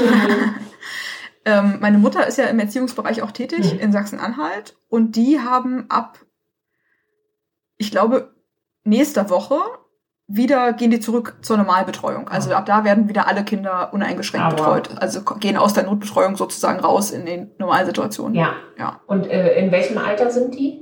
Da? Also wer, über welche? Äh, also Ja, äh, das das, das, das gesamte Kindergartenalter Ah, ja, okay. sozusagen. Ne? Also von der von der Kita, von, Ja. von also von, ich weiß nicht, was ist das jüngste Alter, wo man sein Kind zur Kita bringen kann? Ich glaube drei Monate oder so, bis äh, bis zur Einschulung sozusagen, also bis sechseinhalb, sieben. Ah ja, okay. Mhm.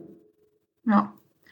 Und für die Schulen weiß ich es auch nur anekdotisch aus Berlin und aus Mecklenburg-Vorpommern, dass da jetzt in den letzten Wochen auf jeden Fall immer nur so äh, punktuell beschult wurde. Also dass ähm, einzelne Schulklassen, ich glaube, einmal am Tag irgendwie sowas zwischen drei und fünf Stunden Ja. Unterricht hatten. Ja, ja, das habe ich auch gehört und dass, ähm, ähm, dass die zum Teil auch eben äh, dünner äh, besetzt sind, also dass, äh, dass zum Teil nur äh, ein paar der Schülerinnen und Schüler aus den jeweiligen Klassen dann gehen können und dass das rotiert und so weiter. Ne? Aber gut, das ähm, Und auch, also selbst, selbst dieses eingeschränkte, ähm, selbst diese eingeschränkte Beschulung, die hat ja auch erst vor ein paar Wochen angefangen. Ja. Die ersten Wochen der Pandemie war ja wirklich Genau. nix mit in Ja, die Schule ja, gehen, sondern genau. da war, wenn, wenn dann musste man zu Hause irgendwelche Aufgaben Ja. lösen oder es wurden irgendwelche Online-Sachen organisiert, die ja eher dazu führen, dass Eltern noch mehr Arbeit haben, weil sie irgendwie mit ihren Kindern erstmal rauskriegen müssen, wo laden wir jetzt alles runter, wo können wir es ausdrucken, äh, wie kriegen wir das technisch alles geregelt, ne? Ja. Ja, und vor allen Dingen, je jünger die Kinder sind, desto weniger werden die im Zweifel auch ähm, in der Lage sein, sich dann, selbst wenn sie das Arbeitsblatt dann haben, sich dann damit ähm, Genau. alleine und äh, brav äh, hinzusetzen und das dann auszufüllen und ähm, von, von 8 äh, bis 17 Uhr. Ja. Ja, das stimmt. Also wahrscheinlich hätte man als. Eltern sogar noch, noch weniger Arbeit gehabt, wenn es einfach heißen würde, die Schule fällt komplett aus. Ne? Aber so müsste man auch noch organisieren, dass die Kinder halt irgendwie diese, diese Homeschooling-Geschichten irgendwie gebacken kriegen. Ja. Ja. Ja. ja, schwer zu sagen. Kommt wahrscheinlich aufs Kind und aufs Alter und auf die Anforderungen an, aber genau das, das Klar, stimmt. denkbar, Das, ja. ja, das stimmt. Ja. Also auf jeden Fall äh, machen äh, Alain und Co-Autorinnen da nochmal den Punkt, dass das natürlich alle Familien hart trifft. Mhm. Vor allem Familien mit kleineren Kindern Mhm. und am härtesten aber natürlich Alleinerziehende. Ja. weil für Alleinerziehende ist halt wirklich einfach die zusätzliche Belastung enorm ist, wenn es im Haushalt sonst niemanden gibt, mit dem man sich das teilen kann. Ne? Das muss man, glaube ich, nicht weiter erläutern, dass Ja. es für Alleinerziehende echt super hart ist. Ja, und weil die ja Und- auch äh, ohnehin auch schon nur mit einem Arbeitseinkommen äh, leben. Also Ja. nicht nur, dass man sich sozusagen diese Kinderbetreuung nicht teilen kann, man kann sich auch nicht irgendwie ähm, äh, Kosten teilen oder, oder Einkommen teilen oder halt andere Ja, Sachen klar. teilen.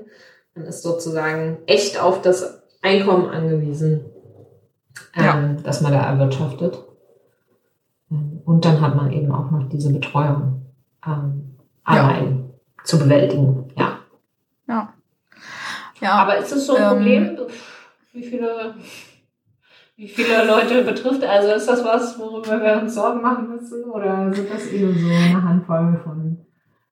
ja, also wenn man, wenn man sonst, also zumindest geht's mir so, ich bin ja selber nicht betroffen, also ich habe keine, ich habe keine Kinder, ne? Mhm. Aber ich, wenn ich über Familien lese, dann habe ich das Gefühl, dass Alleinerziehende oft so eine Fußnote Ja, sind. ja, genau. Wenn es um Familien geht, dann geht es erstmal um Familien, wo es Erwachsene gibt und Kinder. Ja, genau. Ja. Und mehrere Erwachsene und dann oft auch mehrere Kinder. Und dann gibt es irgendwie so, aber es gibt ja auch immer noch alleinerziehende Familien. Ja, ja, Dann genau. denkt man so, naja, das ist halt irgendwie so ne, im einstelligen Bereich. eine kleine Alleinerziehende- Gruppe. Ja. Genau, eine kleine Gruppe von, von Personen, so Ra- Randgruppe, die eigentlich ne, also nicht repräsentativ ist für irgendwie, Ja. was wir als Familie verstehen. ja. Aber ich war wirklich auch selber erschrocken von den Zahlen. Also ich, ich wusste natürlich, dass die Zahlen größer sind, als man das so wahrnimmt. Es gibt, ähm, also wir haben jetzt brandaktuelle Berechnungen für den aktuellen Familienbericht, den es noch gar nicht gibt, der gerade erst erstellt wird. Ähm, den haben wir, weil meine Chefin Miriam Beblo Teil der Kommission ist, die diesen Familienbericht erstellt. Und äh, ihre Kollegin, die auch in der Kommission ist, Michaela Kreienfeld, die hat Berechnungen angestellt, also für den aktuellen Familienbericht, wo aufgeschlüsselt wird, ähm, Familienformen von Männern und Frauen mit Kindern unter 18 Jahren, die auch in ihrem Haushalt leben. Und da sehen wir, dass in äh, separat sozusagen für West- und Ostdeutschland aufgeschlüsselt. In 2017 waren also alle Familien, nein, anders, alle Frauen Mhm. in Familien mit Kindern unter 18 Jahren. In Westdeutschland waren 21 Prozent alleinerziehend, in Ostdeutschland sind 27 Prozent, was echt eine krasse Boah. Zahl ist. Ja. Finde ich wirklich krass. Und bei den Männern sind es lächerliche drei beziehungsweise fünf Prozent. Mhm. Also das heißt jetzt nicht, dass alle, das, also nur noch mal ganz, ganz kurz sozusagen, was das für eine Prozentzahl ist. Also das ist der Anteil von Familienformen an Frauen und Männern jeweils, die mit Kindern im Haushalt unter 18 Jahren sind. Ja. Ja. Ja. Aber trotzdem. Also sozusagen äh, im Schnitt äh, so fast jede vierte Frau, die Ja. mit einem Kind zusammenlebt. Äh, Macht das ohne Partner. ja. Ja, ist doch Genau. krass. Ist richtig krass, finde ich auch. Ist eine krasse Zahl, ja. Ja, das sind also, das ist keine kleine Gruppe, das sind sehr, sehr viele Menschen. Boah. Ja. Alleinerziehende Mütter. Ja. Ja, und die, ja, die, das ohne Zweifel, genau. Die trifft das echt hart. Ähm, ja. Kann man, kann man nicht anders sagen. Ist einfach, ja. Nee, genau, fällt mir auch nichts anderes zu ein. Ist einfach heftig. Ja. Ja. Kann man nur hoffen, dass äh, ja, da die Politik den Handlungsbedarf sieht, äh, diese Frauen zu unterstützen. Genau, nämlich in doppelter Hinsicht. Jetzt gerade in der aktuellen Krise, Mhm. aber auch in der Zukunft sozusagen, ne, um einfach besser vorbereitet zu sein auf eventuell zukünftig auftretende Ausnahmesituationen. Also das ist halt, ja, ist halt, ja, ist halt schon krass, wie das einfach so hin runtergefallen ist und einfach nicht, das dann einfach ein privates Problem war, ne, dass du jetzt arbeiten sollst, Ja. aber Kinder zu Hause hast und die nicht mehr außer Haus betreuen lassen kannst und aber auch im Haus niemanden hast, der der, der, der dabei helfen kann. Genau, So. genau. Weil auf Großeltern und so konntest du ja äh, im Zweifel jetzt auch nicht mehr äh, zurückgreifen auf deren, auf deren Unterstützung. Genau, Ähm. genau. Wenn du nicht Gefahr laufen wolltest, deine Eltern umzubringen, dann konntest du deine Kinder auch nicht mehr zu den Eltern bringen. Ja, ja.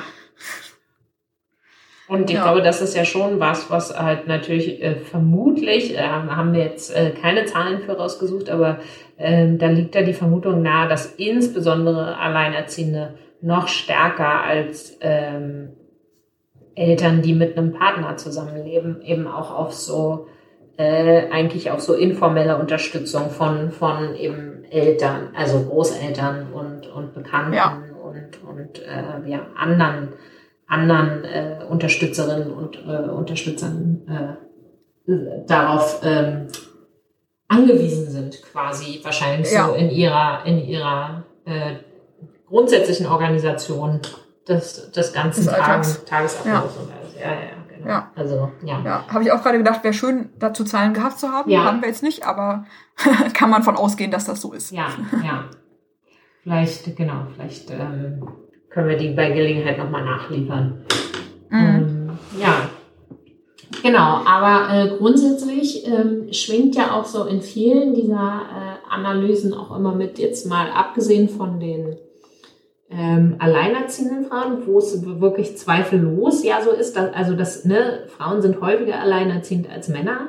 Also rein mechanisch äh, stimmt die Aussage schon mal, dass ähm, Frauen durch diese anfallenden, äh, diese anfallende, zusätzlich anfallende Kinderbetreuungsarbeit stärker betroffen sind als Männer, Mhm. stimmt ja allein durch diese Gruppe schon mal. Ne? Aber Ja. äh, eine andere Frage ist ja, wie sieht's denn jetzt eigentlich in, äh, in Paaren aus? Mhm. Ähm, ist, ist es da auch so, dass ähm, diese zusätzlich anfallende ähm, Betreuungsarbeit äh, ungleich aufgeteilt wird? Mhm. Ähm, und da muss man jetzt sagen, dass ähm, in den allermeisten Studien, die wir dazu haben, ähm, dass diese Frage im Prinzip so ähm, angegangen wird, dass man halt sagt, naja, ja, also wir haben, wissen ja jetzt eigentlich noch nicht so richtig, was jetzt wirklich ähm, in dieser Krise geschehen ist. Was wir jetzt also machen, ist, ist uns anzuschauen, wie wurde denn ähm, Betreuungsarbeit ähm, oder äh, ja, Kinderbetreuung ähm, vor der Krise aufgeteilt Mhm. ähm, in, in, in gemischtgeschlechtlichen Paarhaushalten, ähm, um dann sozusagen so ein bisschen äh, äh, daraus zu schließen, wie das jetzt in der Krise gemacht wird. Ne? Mhm. Ähm, und ich finde, das ist an, für sich genommen schon mal eigentlich äh, sehr, sehr interessant, sich, sich das mal vor Augen zu führen, wie ähm, ähm, ungleich ähm, das diese Art von unbezahlter Arbeit sozusagen, äh, da spricht man ja auch oft von Care-Arbeit, ähm, in Familien aufgeteilt äh, ist, äh, zumindest im Durchschnitt äh, halt eben überwiegend von Frauen äh, erbracht wird. Mhm. Ähm, und in dem, äh, in dem Working Paper, das, das uns hier jetzt äh, motiviert hat, äh, da, da gibt es jetzt halt eben Zahlen zu den USA, recht konkrete, ähm, dort aus Zeitverwendungsstudien, die ähm, äh, haben da nämlich ausgerechnet, dass ähm, unter allen ähm, verheirateten Menschen mit Kindern mhm. ähm, im Durchschnitt die Männer 7,4 Stunden pro Woche Betreuungsarbeit leisten und die Frauen 13,3. Das ist ein ähm, ordentlicher Unterschied. Ja. Und jetzt halte ich äh, fest, jetzt könnte man ja natürlich sagen, ja, ähm, gut, aber in den ähm, allermeisten Familien ist es ja auch so, oder es ist auch in Mehrfamilien der Fall, dass der Mann Vollzeit arbeitet und mhm. die Frau vielleicht Teilzeit oder äh, vielleicht sogar auch gar nicht. Ähm, dann würde es ja naheliegen, dass die sozusagen, also dann ähm, ist das halt einfach deren Aufteilung, die die äh, wählen, dass mhm. einer halt mehr ähm, außerhalb des Hauses arbeitet und äh, die anderen halt eben in der Regel mehr ähm, äh, zu Hause in, äh, in der Kinderbetreuung und Haushalt mhm. und so weiter. Aber die haben raus, äh, die haben auch äh, äh, ausgerechnet, wie das bei Vollzeitbeschäftigten Paaren mit Kindern aussieht. Mhm. Also wo beide Vollzeit arbeiten. Und äh, für die Männer, äh, da ändert sich eigentlich nichts. also nochmal langsam. Männer, unabhängig davon, ob ihre Partnerin Vollzeit beschäftigt ist oder nicht, machen immer gleich ja. wenig, in Anführungszeichen sozusagen, Betreuungsarbeit, oder? Ist das richtig? Ja, also man kann es jetzt ähm, ganz so scharf kann man es jetzt an der Stelle nicht ausdrücken, weil die erste Zahl, die ich genannt habe, die, das waren einfach alle Männer. Vollkommen ah, ja, okay. unabhängig davon, okay. was deren Beschäftigungsstatus mhm. ist, was, mhm. was der Beschäftigungsstatus der Partnerin ist. Ne? Okay. Ne? Ja. Also ganz so scharf kann man es jetzt nicht formulieren, aber ähm, äh, also das sind ja so, ähm, so eine Art von Daten, die gucke ich mir recht häufig an und erfahrungsgemäß ist es so, dass, es, dass man es eigentlich so sagen kann. Das ist unabhängig davon, äh, wer was macht, äh, da ändert sich nicht so viel. Mhm. Ähm, aber genau, wenn man jetzt sozusagen aus dieser Gesamtheit äh, aller Männer und aller Frauen, äh, die verheiratet sind und Kinder haben, einfach jetzt sozusagen nur mal diese Untergruppe anschaut, wo beide Partner Vollzeit beschäftigt sind, dann ist der Schnitt für die Männer äh, genauso wie in der Gesamtgruppe äh, oder fast genauso. Es sind dann 7,2 Stunden ähm, pro Woche, die sie sich mit Kinderbetreuung, äh, die sie mit Kinderbetreuung verbringen. Mhm. Und ähm, bei den Frauen ist es dann weniger. Es sind mhm. dann äh, 10,3 10, Stunden, aber es sind immer noch wirklich mhm. deutlich mehr. Immer noch drei ja, also, Stunden die Woche? Geht es ja. um die Woche? Ja. Ja, nee, genau. Am Tag? Die Woche? Ja, ja, nee, nee, nee, es ist die Woche. Ja. Die Woche. Also drei Stunden in der Woche immer noch mehr als die Männer. Bei Paaren, wo beide genau. Vollzeit beschäftigt sind, ja. Ja, ja. Okay, also das wäre starke Evidenz dafür, dass sozusagen in den allermeisten Familien Frauen immer noch den größeren Teil der Betreuungsarbeit äh, genau. machen. Ja. Und deswegen schließen die jetzt eben, also hier ähm, in, in dem Working äh, Paper, was wir uns jetzt hier vorgeknöpft haben, die, die äh, Schlussfolgern daraus eben so ein bisschen, naja, also das lässt ja schon ähm, zumindest stark vermuten, dass jetzt auch ähm, diese Aufteilung die, der zusätzlichen äh, Betreuungslast ähm, vor allem von Frauen übernommen wird. Ne? Ja. Also ähm, ja. Okay. Und das ist halt eben die Frage, also das ist so ein bisschen die Frage, äh, ob das, ob das sozusagen äh, eine vernünftige Annahme ist mhm. ähm, oder nicht. Ähm, du hast ja auch schon Daten für Deutschland zu dieser Frage angeguckt, mhm. glaube ich, ne? Genau. Und auch da gibt es sozusagen, da gibt es jetzt hauptsächlich zwei Studien.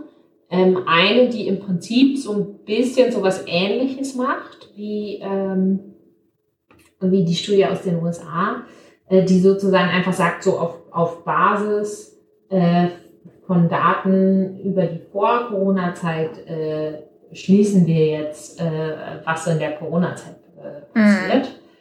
Ähm, und da gibt es zum Beispiel vom, ähm, vom, auch wieder vom DIW, Deutscher Institut für Wirtschaftsforschung, äh, Berechnungen mit so Zeitverwendungsdaten, mhm. die die auch in dem, ähm, ähm, äh, wie sagt man eigentlich auf Deutsch, dem sozialökonomischen, sozioökonomischen, so, sozioökonomischen Panel mhm. ähm, berechnet haben. Ne? Also das sind ja sozusagen die, die, die äh, dass die Daten, die das SEP da regelmäßig äh, äh, erhebt, das DIW meine ich natürlich. SEP äh, ist, ist, ist äh, das Panel. Und ähm, die haben jetzt, was haben die gemacht? Die haben jetzt einfach verglichen ähm, Zeitverwendung von Paaren, ähm, bei denen das Kind in die Kita geht, mit Paaren, wo das Kind nicht in die Kita geht. Mhm. Ähm, und haben gesagt, also ähm, ähm, man sieht da eigentlich ein relativ ähnliches ähm, Verhältnis. Also die äh, äh, Frauen übernehmen im Schnitt ähm, so sieben von zehn Stunden Kinderbetreuung, mhm. ähm, die erbracht werden. Aber im ja, und die, die zeigen halt eben auch, dass, äh, dass, dass äh, in den Paaren, wo das Kind keine, äh, keinen Kita-Platz hat, dass die Frauen eben viel, viel mehr äh Kinderbetreuung machen mhm. als, als Frauen, wo, wo, wo das Kind in die Kita geht. Und dass es für die Männer wiederum äh, kein Unterschied kein macht. Unterschied macht. natürlich. okay. Ähm, aber also da muss ich sagen, da, da bin ich jetzt so ein bisschen, ja, eher so ein bisschen äh, skeptisch, ob das äh, sich wirklich so gut übertragen lässt ähm, auf die äh, Corona-Zeit. Ja, das ist natürlich jetzt, ja, das ist natürlich erstmal hat das eigentlich mit der Corona-Krise gar nichts zu tun und das ist natürlich sehr spekulativ jetzt zu sagen, ne, weil das ist, das ist die beste Vergleichsgruppe, die wir finden können. Also wir können am besten vergleichen, das ist noch am, am ehesten bildet sozusagen die Situation von Corona ab, Kinder, die nicht in der Kita sind. Aber mhm. das ist natürlich, es gibt natürlich sehr unterschiedliche Gründe, warum Kita, Kinder nicht in der Kita ja, sind. Genau. Ne? Zum Beispiel, weil genau. es Familien falsch finden, ihre Kinder außerhalb des Hauses zu betreuen. Genau. Unter einer bestimmten Altersgrenze. Und dann lässt sich das natürlich überhaupt nicht übertragen auf die Corona-Zeit. Ganz genau. Also das, das ist eben das, wo ich auch so ein bisschen gedacht habe, das könnte jetzt vielleicht doch ein bisschen ein zu großer ähm, Stretch sein, dass ja. man, dass man eben sagt, ähm, das ist jetzt übertragbar, ne? weil einfach durch die, durch die Schließung der Kitas in der Corona-Krise sind einfach alle betroffen, wohingegen es, sage ich mal, in normalen Zeiten, da wird es sicherlich auch Paare geben, ähm, die gerne einen Kita-Platz hätten, aber keinen bekommen. Mhm. Aber natürlich wird auch der, der Anteil derer, die sich so, die das sozusagen bewusst wählen, weil sie einfach äh, finden, dass das für sie das äh, ideale Modell ist, mhm. äh, viel, viel größer sein. Ja. Ne? ja. Ähm, und das ist natürlich dann irgendwie äh, schwierig, das zu vergleichen. Aber. Ja. Aber jetzt. Glücklicherweise ähm, haben wir ja diese Befragung vom WSI, von der ich auch vorhin schon mal erzählt habe. Mhm. Ähm, und die ähm, haben jetzt, das ist, sind im Prinzip, soweit ich das äh, jetzt übersehen kann, äh, aktuell tatsächlich ähm, die, die ersten Daten, wo man halt äh, wirklich jetzt auch schließen kann, also wie ist es denn jetzt wirklich was? Wer übernimmt denn jetzt tatsächlich in der Krise mhm. ähm, äh, den Hauptanteil der Arbeit oder ähm, äh, genau, Die- äh, die- wer macht da was? Die Kolleginnen und Kollegen aus Mannheim haben da auch was zu rausgefunden, aber erzähl ich Ah. dir dann hinterher. Erzähl erstmal vom BSI. Okay. Ja, ja, ja, okay. Das habe ich, das hab ich mir gerade auch schon gedacht. Die haben ja im Prinzip auch so Ja. Live, äh, Live-Daten, genau. Also was die hier gemacht haben, ähm, ist, die haben jetzt nicht irgendwie gefragt, wie viele Stunden verbringen sie mit Kinderbetreuung und wie viele Stunden verbringt ihr Partner oder ihre Partnerin mit Kinderbetreuung. Mhm. Weil, das hatte ich ja vorhin auch schon mal kurz erwähnt, das ähm, sind halt auch einfach so ähm, Befragungen, die halt so re retrospektiv gemacht werden. Das heißt, die Leute müssen sich erinnern und dann ist es vielleicht auch nicht besonders präzise, was, was die da erinnern. Ja. Ähm, und deswegen hat man, wie ich finde, schlauerweise das dann so gemacht, dass man ähm, die gefragt hat, ähm, wer macht denn den, ähm, wie teilen sie denn die Kinderbetreuung auf? Mhm. Ähm, und es gab eben einfach drei Kategorien oder vielleicht haben sie es zu drei Kategorien dann aggregiert. Das kann ich jetzt nicht genau sagen. Vielleicht gab es ein paar Mhm. mehr Kategorien. Aber es gab im Prinzip die Möglichkeit zu sagen, also wir machen das ähm, beide zu etwa gleichen Teilen. Mhm. Ähm, oder man kann eben sagen, das hab über, überwiegend mache ich das, überwiegend macht mein Partner oder meine Partnerin das. Mhm. Ähm, und das wurde eben gefragt, wie ist das jetzt während der Krise und wie war das vor der Krise? Mhm. Ähm, und daran kann man jetzt eben äh, schon ganz schön sehen. Im Prinzip, wenn man jetzt die Daten von äh, vor der Krise anschaut, das deckt sich im Prinzip mit all dem, was wir jetzt auch äh, gerade schon in, in, in anderen Ländern und anderen Studien gesehen haben, dass äh, da eigentlich ähm, über 60 Prozent der Frauen sagen, ich selber mache das hauptsächlich. Mhm. Ähm, und bei den Männern ähm, sagen auch äh, knapp 60 Prozent, meine Partnerin macht das hauptsächlich. Also Männer und Frauen sind sich da auch einig. Immerhin. ja, genau. ähm, und der Anteil ähm, von Frauen, die sagen, ähm, nee, das macht hauptsächlich mein Partner, und äh, von, von äh, Männern, die sagen, das, das macht hauptsächlich ich. Der, es ist leider ein bisschen schlecht zu erkennen auf dieser Grafik, ähm, aber ich würde mal sagen, so, ähm, der liegt auf jeden Fall vor der Krise unter 10 Prozent, Mhm. deutlich. Mhm. Also das ist schon ein echter Unterschied und Mhm. damit bleibt dann halt so eine Restkategorie von so ungefähr, würde ich sagen, naja, ich würde sagen, so was zwischen 25 und 27 Prozent, die so sagen, das machen Mhm. wir etwa zu gleichen Teilen. Mhm. Das deckt sich erstaunlich gut mit den Zahlen aus Mannheim. Ja. Faszinierend. Äh, sorry, warst du fertig mit den Zahlen aus äh, vom BSI? Äh, Ich wollte jetzt noch erzählen, das war jetzt vor Corona. Ah ja, ach so, Ähm, ah ja. aber, aber erzähl Ah, ruhig oh. erstmal. Nee, nee, warte mal, der macht mal weiter erstmal. Verzeihung. Nee, nee, das ist ja, ist ja gar kein Problem. Genau. Also das ist, äh, ich finde es schon auch ganz wichtig.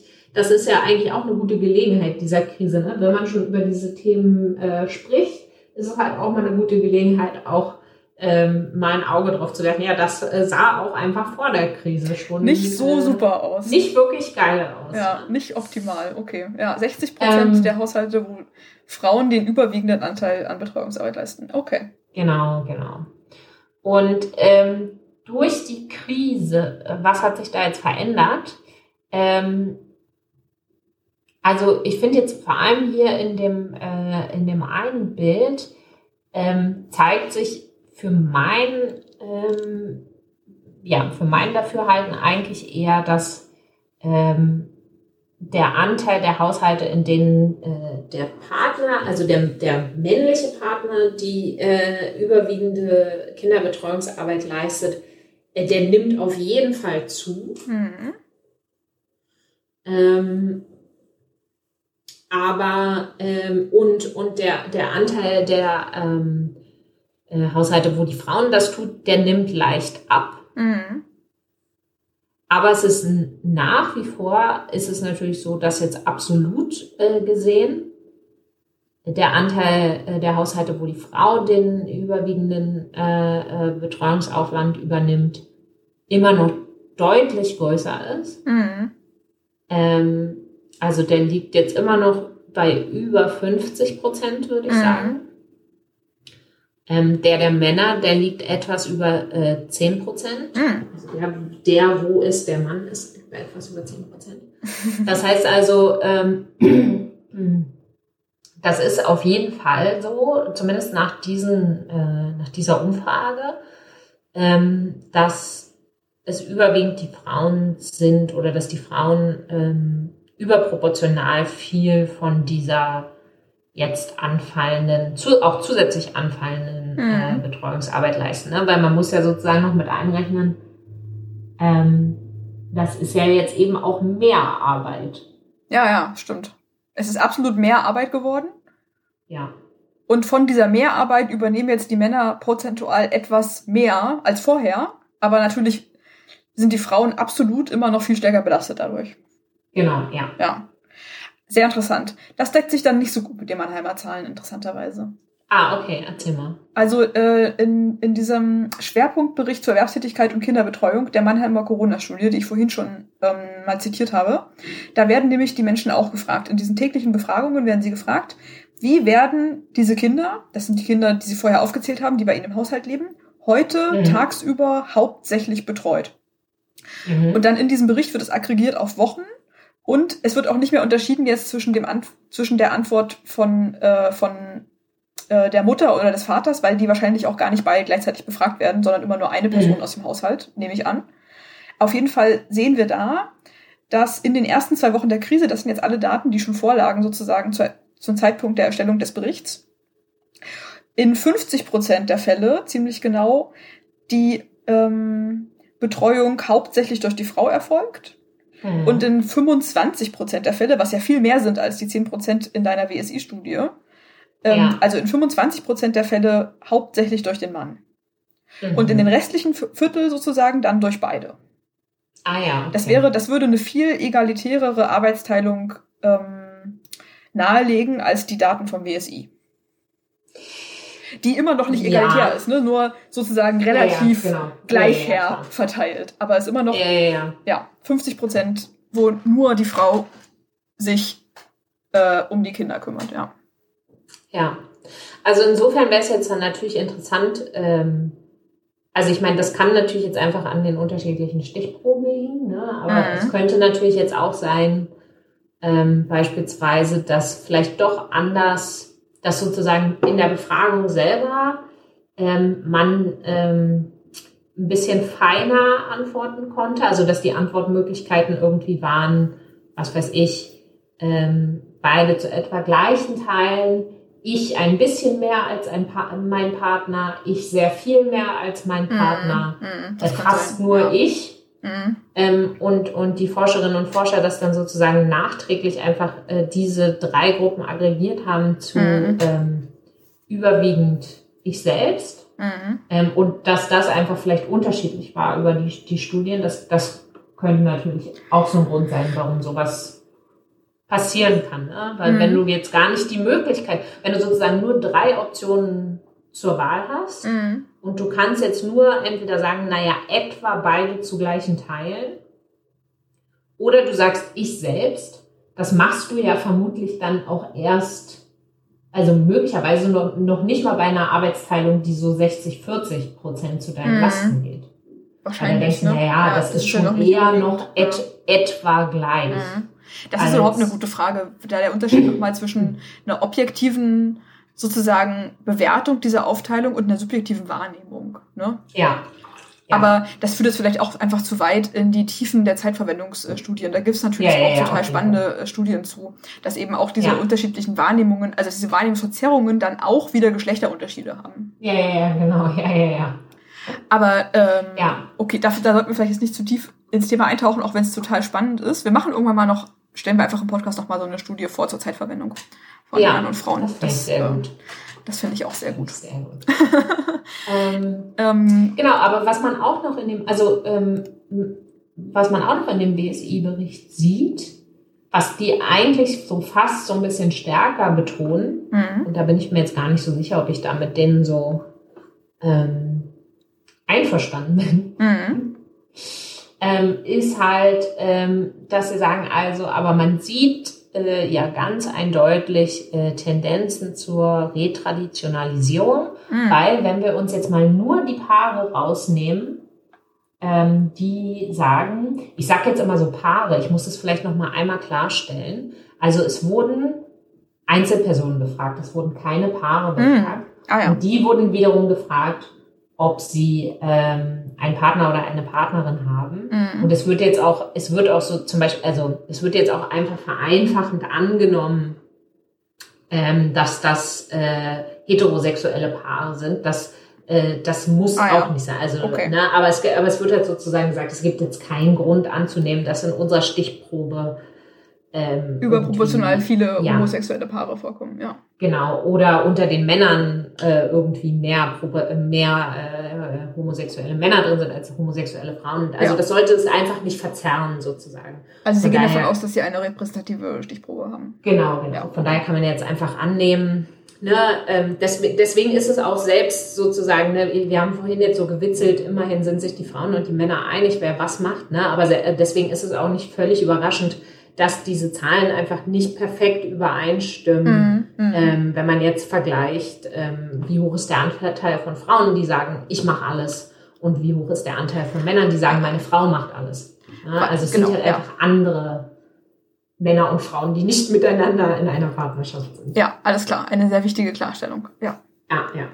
Okay. Ähm, das war so, so, ein, äh, so, so eine typische äh, akademische Seitenbemerkung, die dann so fünf Minuten gedauert hat. Jetzt ähm, komme ich mal wieder zurück zu dem, was ich eigentlich sagen wollte. Mhm.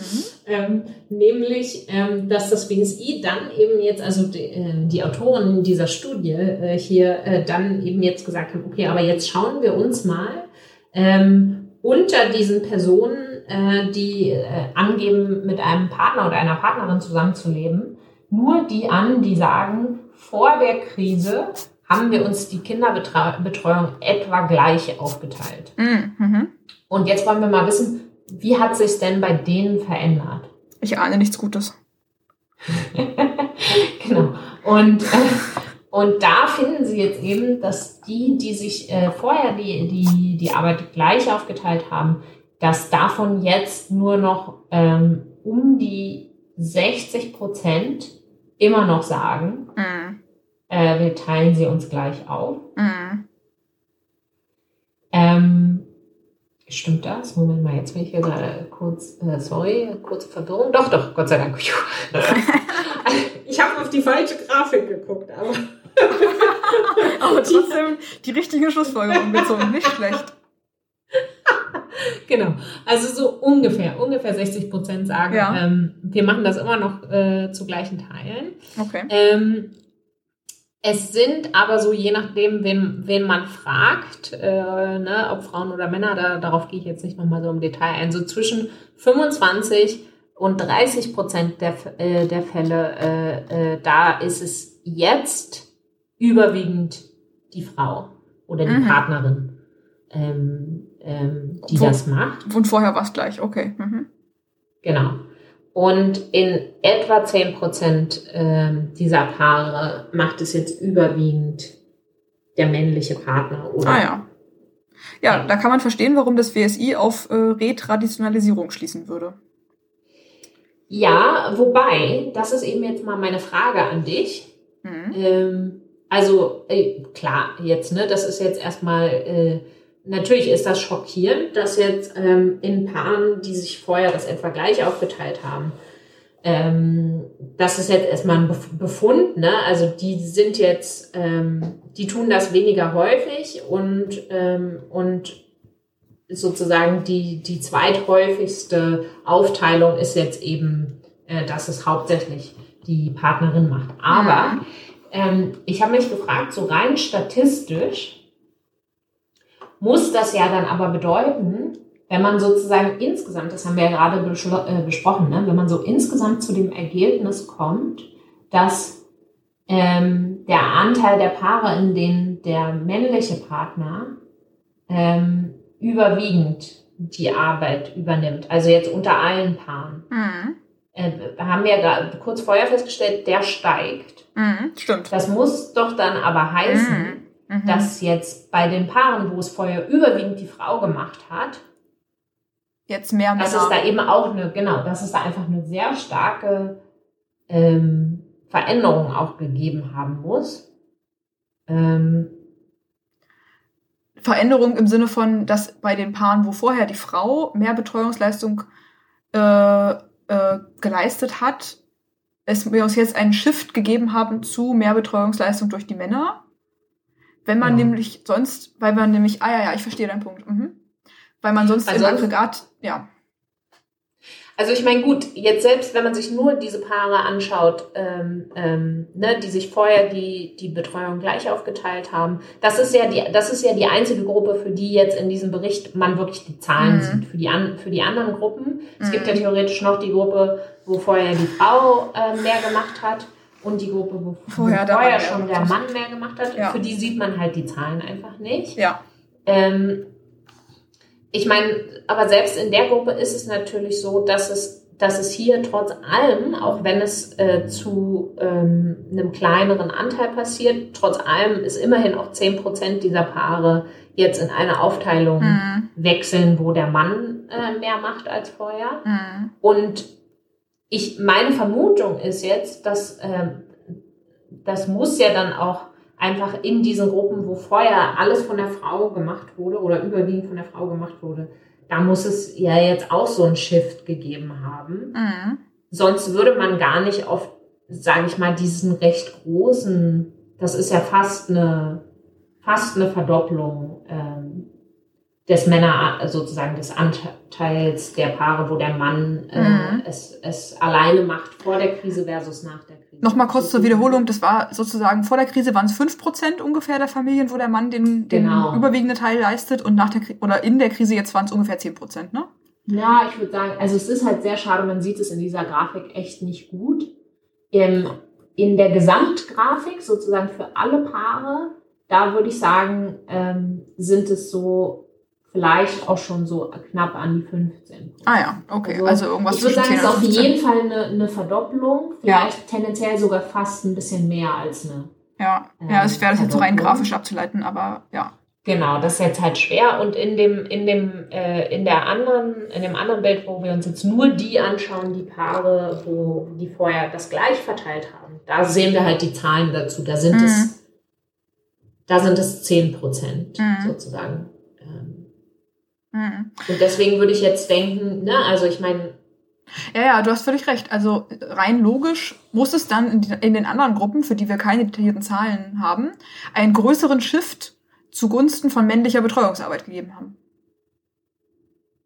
Oder ja, ein mindestens also genauso zumindest groß. in der, Zumindest in der, ja, ich meine, in der, die letzte Gruppe ist ja bereits die Gruppe von, von Männern, die es überwiegend gemacht haben. Da kann da kann es ja dann keinen Shift mehr geben zu, äh, zu Männern. Nee, aber es müsste äh, sozusagen, die müsste größer werden, die Gruppe. Genau. Ja, ja, ja, genau. Ja. Dann wäre halt die Frage, warum ist die Reaktion so unterschiedlich in Familien, wo vorher egal aufgeteilt wurde, also gleich verteilt wurde, ja. und in Familien, wo vorher die Frau mehr geleistet hat. Ne? Muss ja, Ja. unterschiedliche Reaktionen gegeben haben im Mittel. Und die Frage wäre jetzt, warum? Spannende Frage. ja. Hm. Interessant. Also insofern bin ich, das äh, vielleicht nur so abschließend, insofern bin ich mir nicht so sicher, ob ich das so unterschreiben würde Hm. mit der Retraditionalisierung. Ne? Mhm. Also ist es, ne, es war vorher schon einfach wirklich eine, also diese so über eine traditionelle Arbeitsteilung, die hat einfach äh, deutlich überwogen. Mhm. Ja. Ähm, und es setzt sich auch jetzt fort. Und natürlich ist es belastet es Frauen einfach äh, viel, viel stärker, Mhm. ähm, weil die sich einfach häufiger in der Situation befinden als Männer, diese Arbeit alleine oder Mhm. überwiegend alleine zu leisten. Punkt. Aber ähm, es, ne, also ja. Ja. Ja. Ich Es, verstehe. es scheint auch so zu sein, dass es in, in Familien, äh, in diesen Familien, die das vorher so gemacht haben, dass die das jetzt zur Zeit zumindest nicht mehr so machen. Ja. Das können wir jetzt aber anhand dieser Zahlen nicht genau sagen. Insofern, also ich war ein bisschen vorsichtig. Okay. Retraditionalisierung. Okay. War Ja. halt schon vorher sehr traditionell. Das war vorher schon seit Tradition.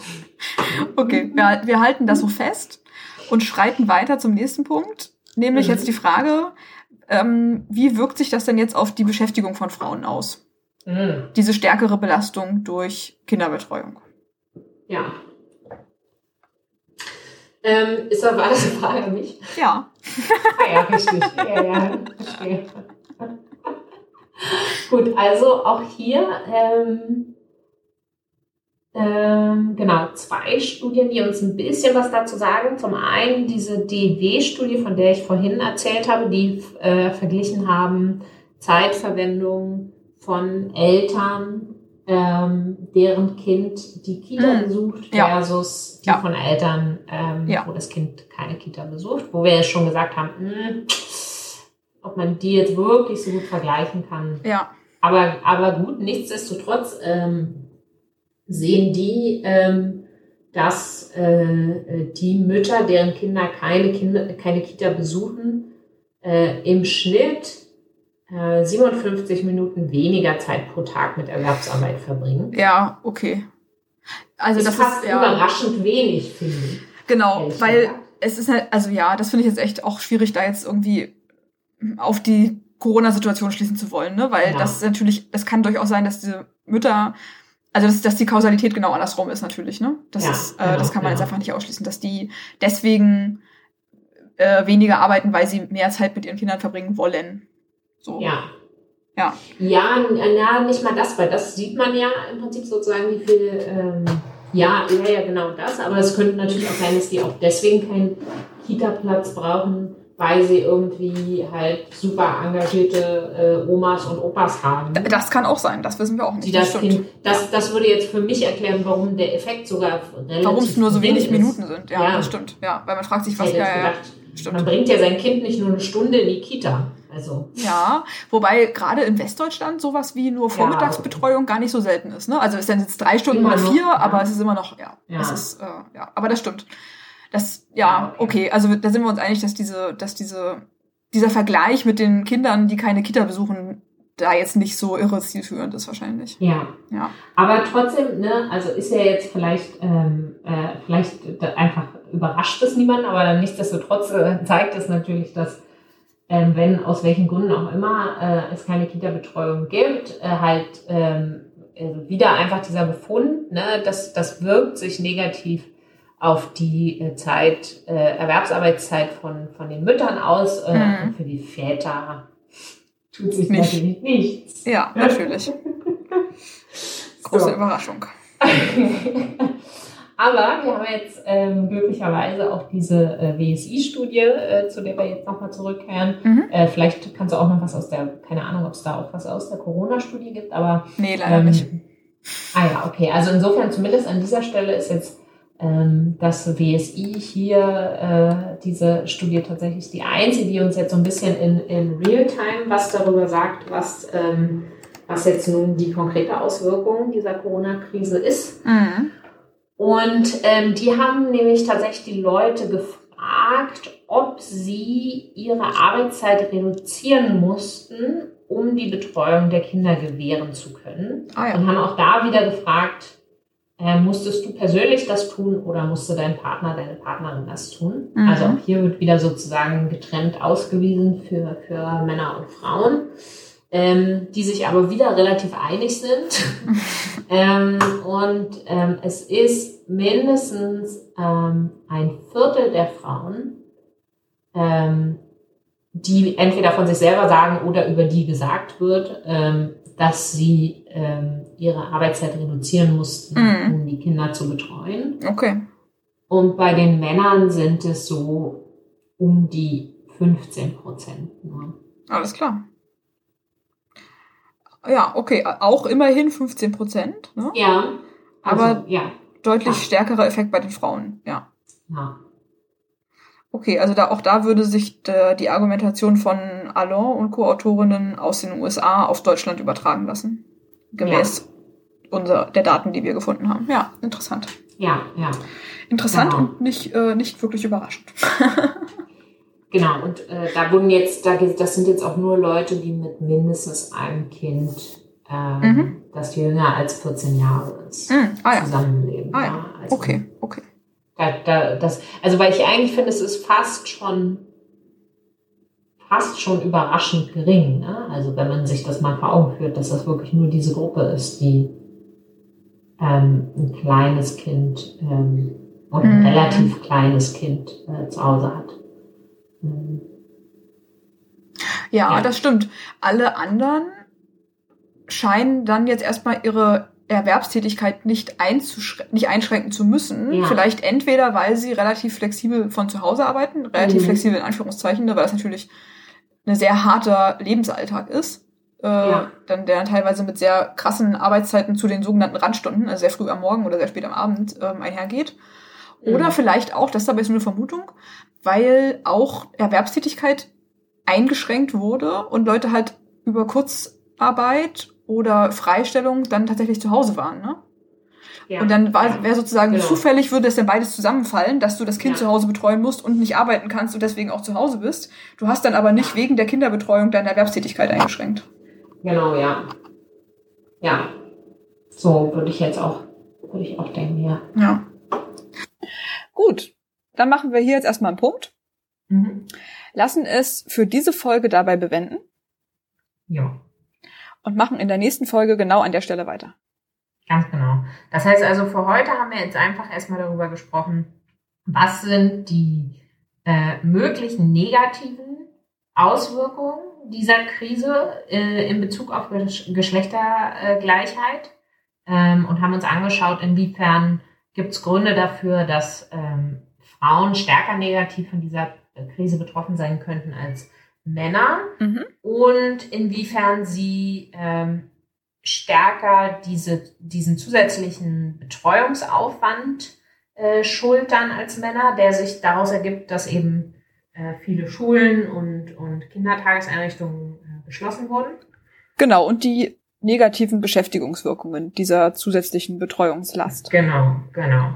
Ähm, und dann machen wir eben nächste Woche weiter mit den potenziell positiven Folgen. Also der Hoffnung, dass es langfristig vielleicht ähm, positive Auswirkungen geben kann auf die äh, Geschlechtergleichheit, weil sich vielleicht Normen verändern. Darüber reden wir dann in der nächsten Folge. Genau. Das ist auch nochmal ein sehr spannender, ein sehr spannender Aspekt. Und dann werden wir auch noch darüber reden, und zwar mit Miriam Beblo, wie schon angekündigt, was denn die Politik jetzt machen könnte, um die negativen Effekte abzufedern Mhm. und vielleicht auch um die potenziellen positiven Aspekte zu Zu befördern. fördern. Genau, ja. Ja, Cool. klasse, darauf freue ich mich. Das, Ich mich das auch. klingt doch spannend. So machen wir das.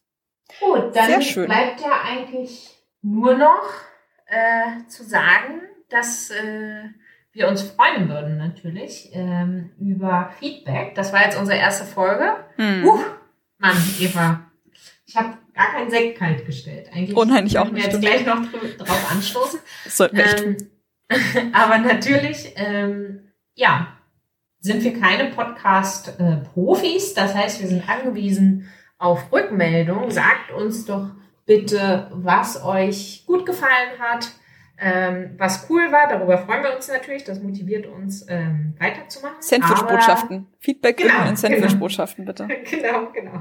Und dann dazwischen, das, da dürfen auch so Scheibchen von dem sein, was, was nicht so cool war. Ganz dünne Scheibchen. Ähm, genau. Also nein, nein. Sagt uns bitte einfach, wovon ihr gern mehr hören äh, wollt und was weniger cool ist. Und, ähm, Genau, gibt's wir irgendwas, was- uns dann zu entwickeln. Wir anders machen sollten. Genau. Ja. Und zwar sagt uns das gerne entweder über Twitter, da findet ihr uns unter Herzkopfen, oder auf Facebook, da findet ihr uns auch über Herzkopfen, oder über unseren Blog, den wir in den Shownotes verlinken werden. Ganz genau. Das sind die Kommunikationskanäle, die wir bisher ähm, etabliert haben. Ausgelotet haben. Genau. ja. Wer, wer weiß, was da noch so kommt. ja, genau, genau. Cool, alles klar. Das war's dann für heute. Ja, dann bis zum nächsten Mal. Bis bald, liebe Luise. Bis bald, Eva. Mach's gut. Ciao. Ciao.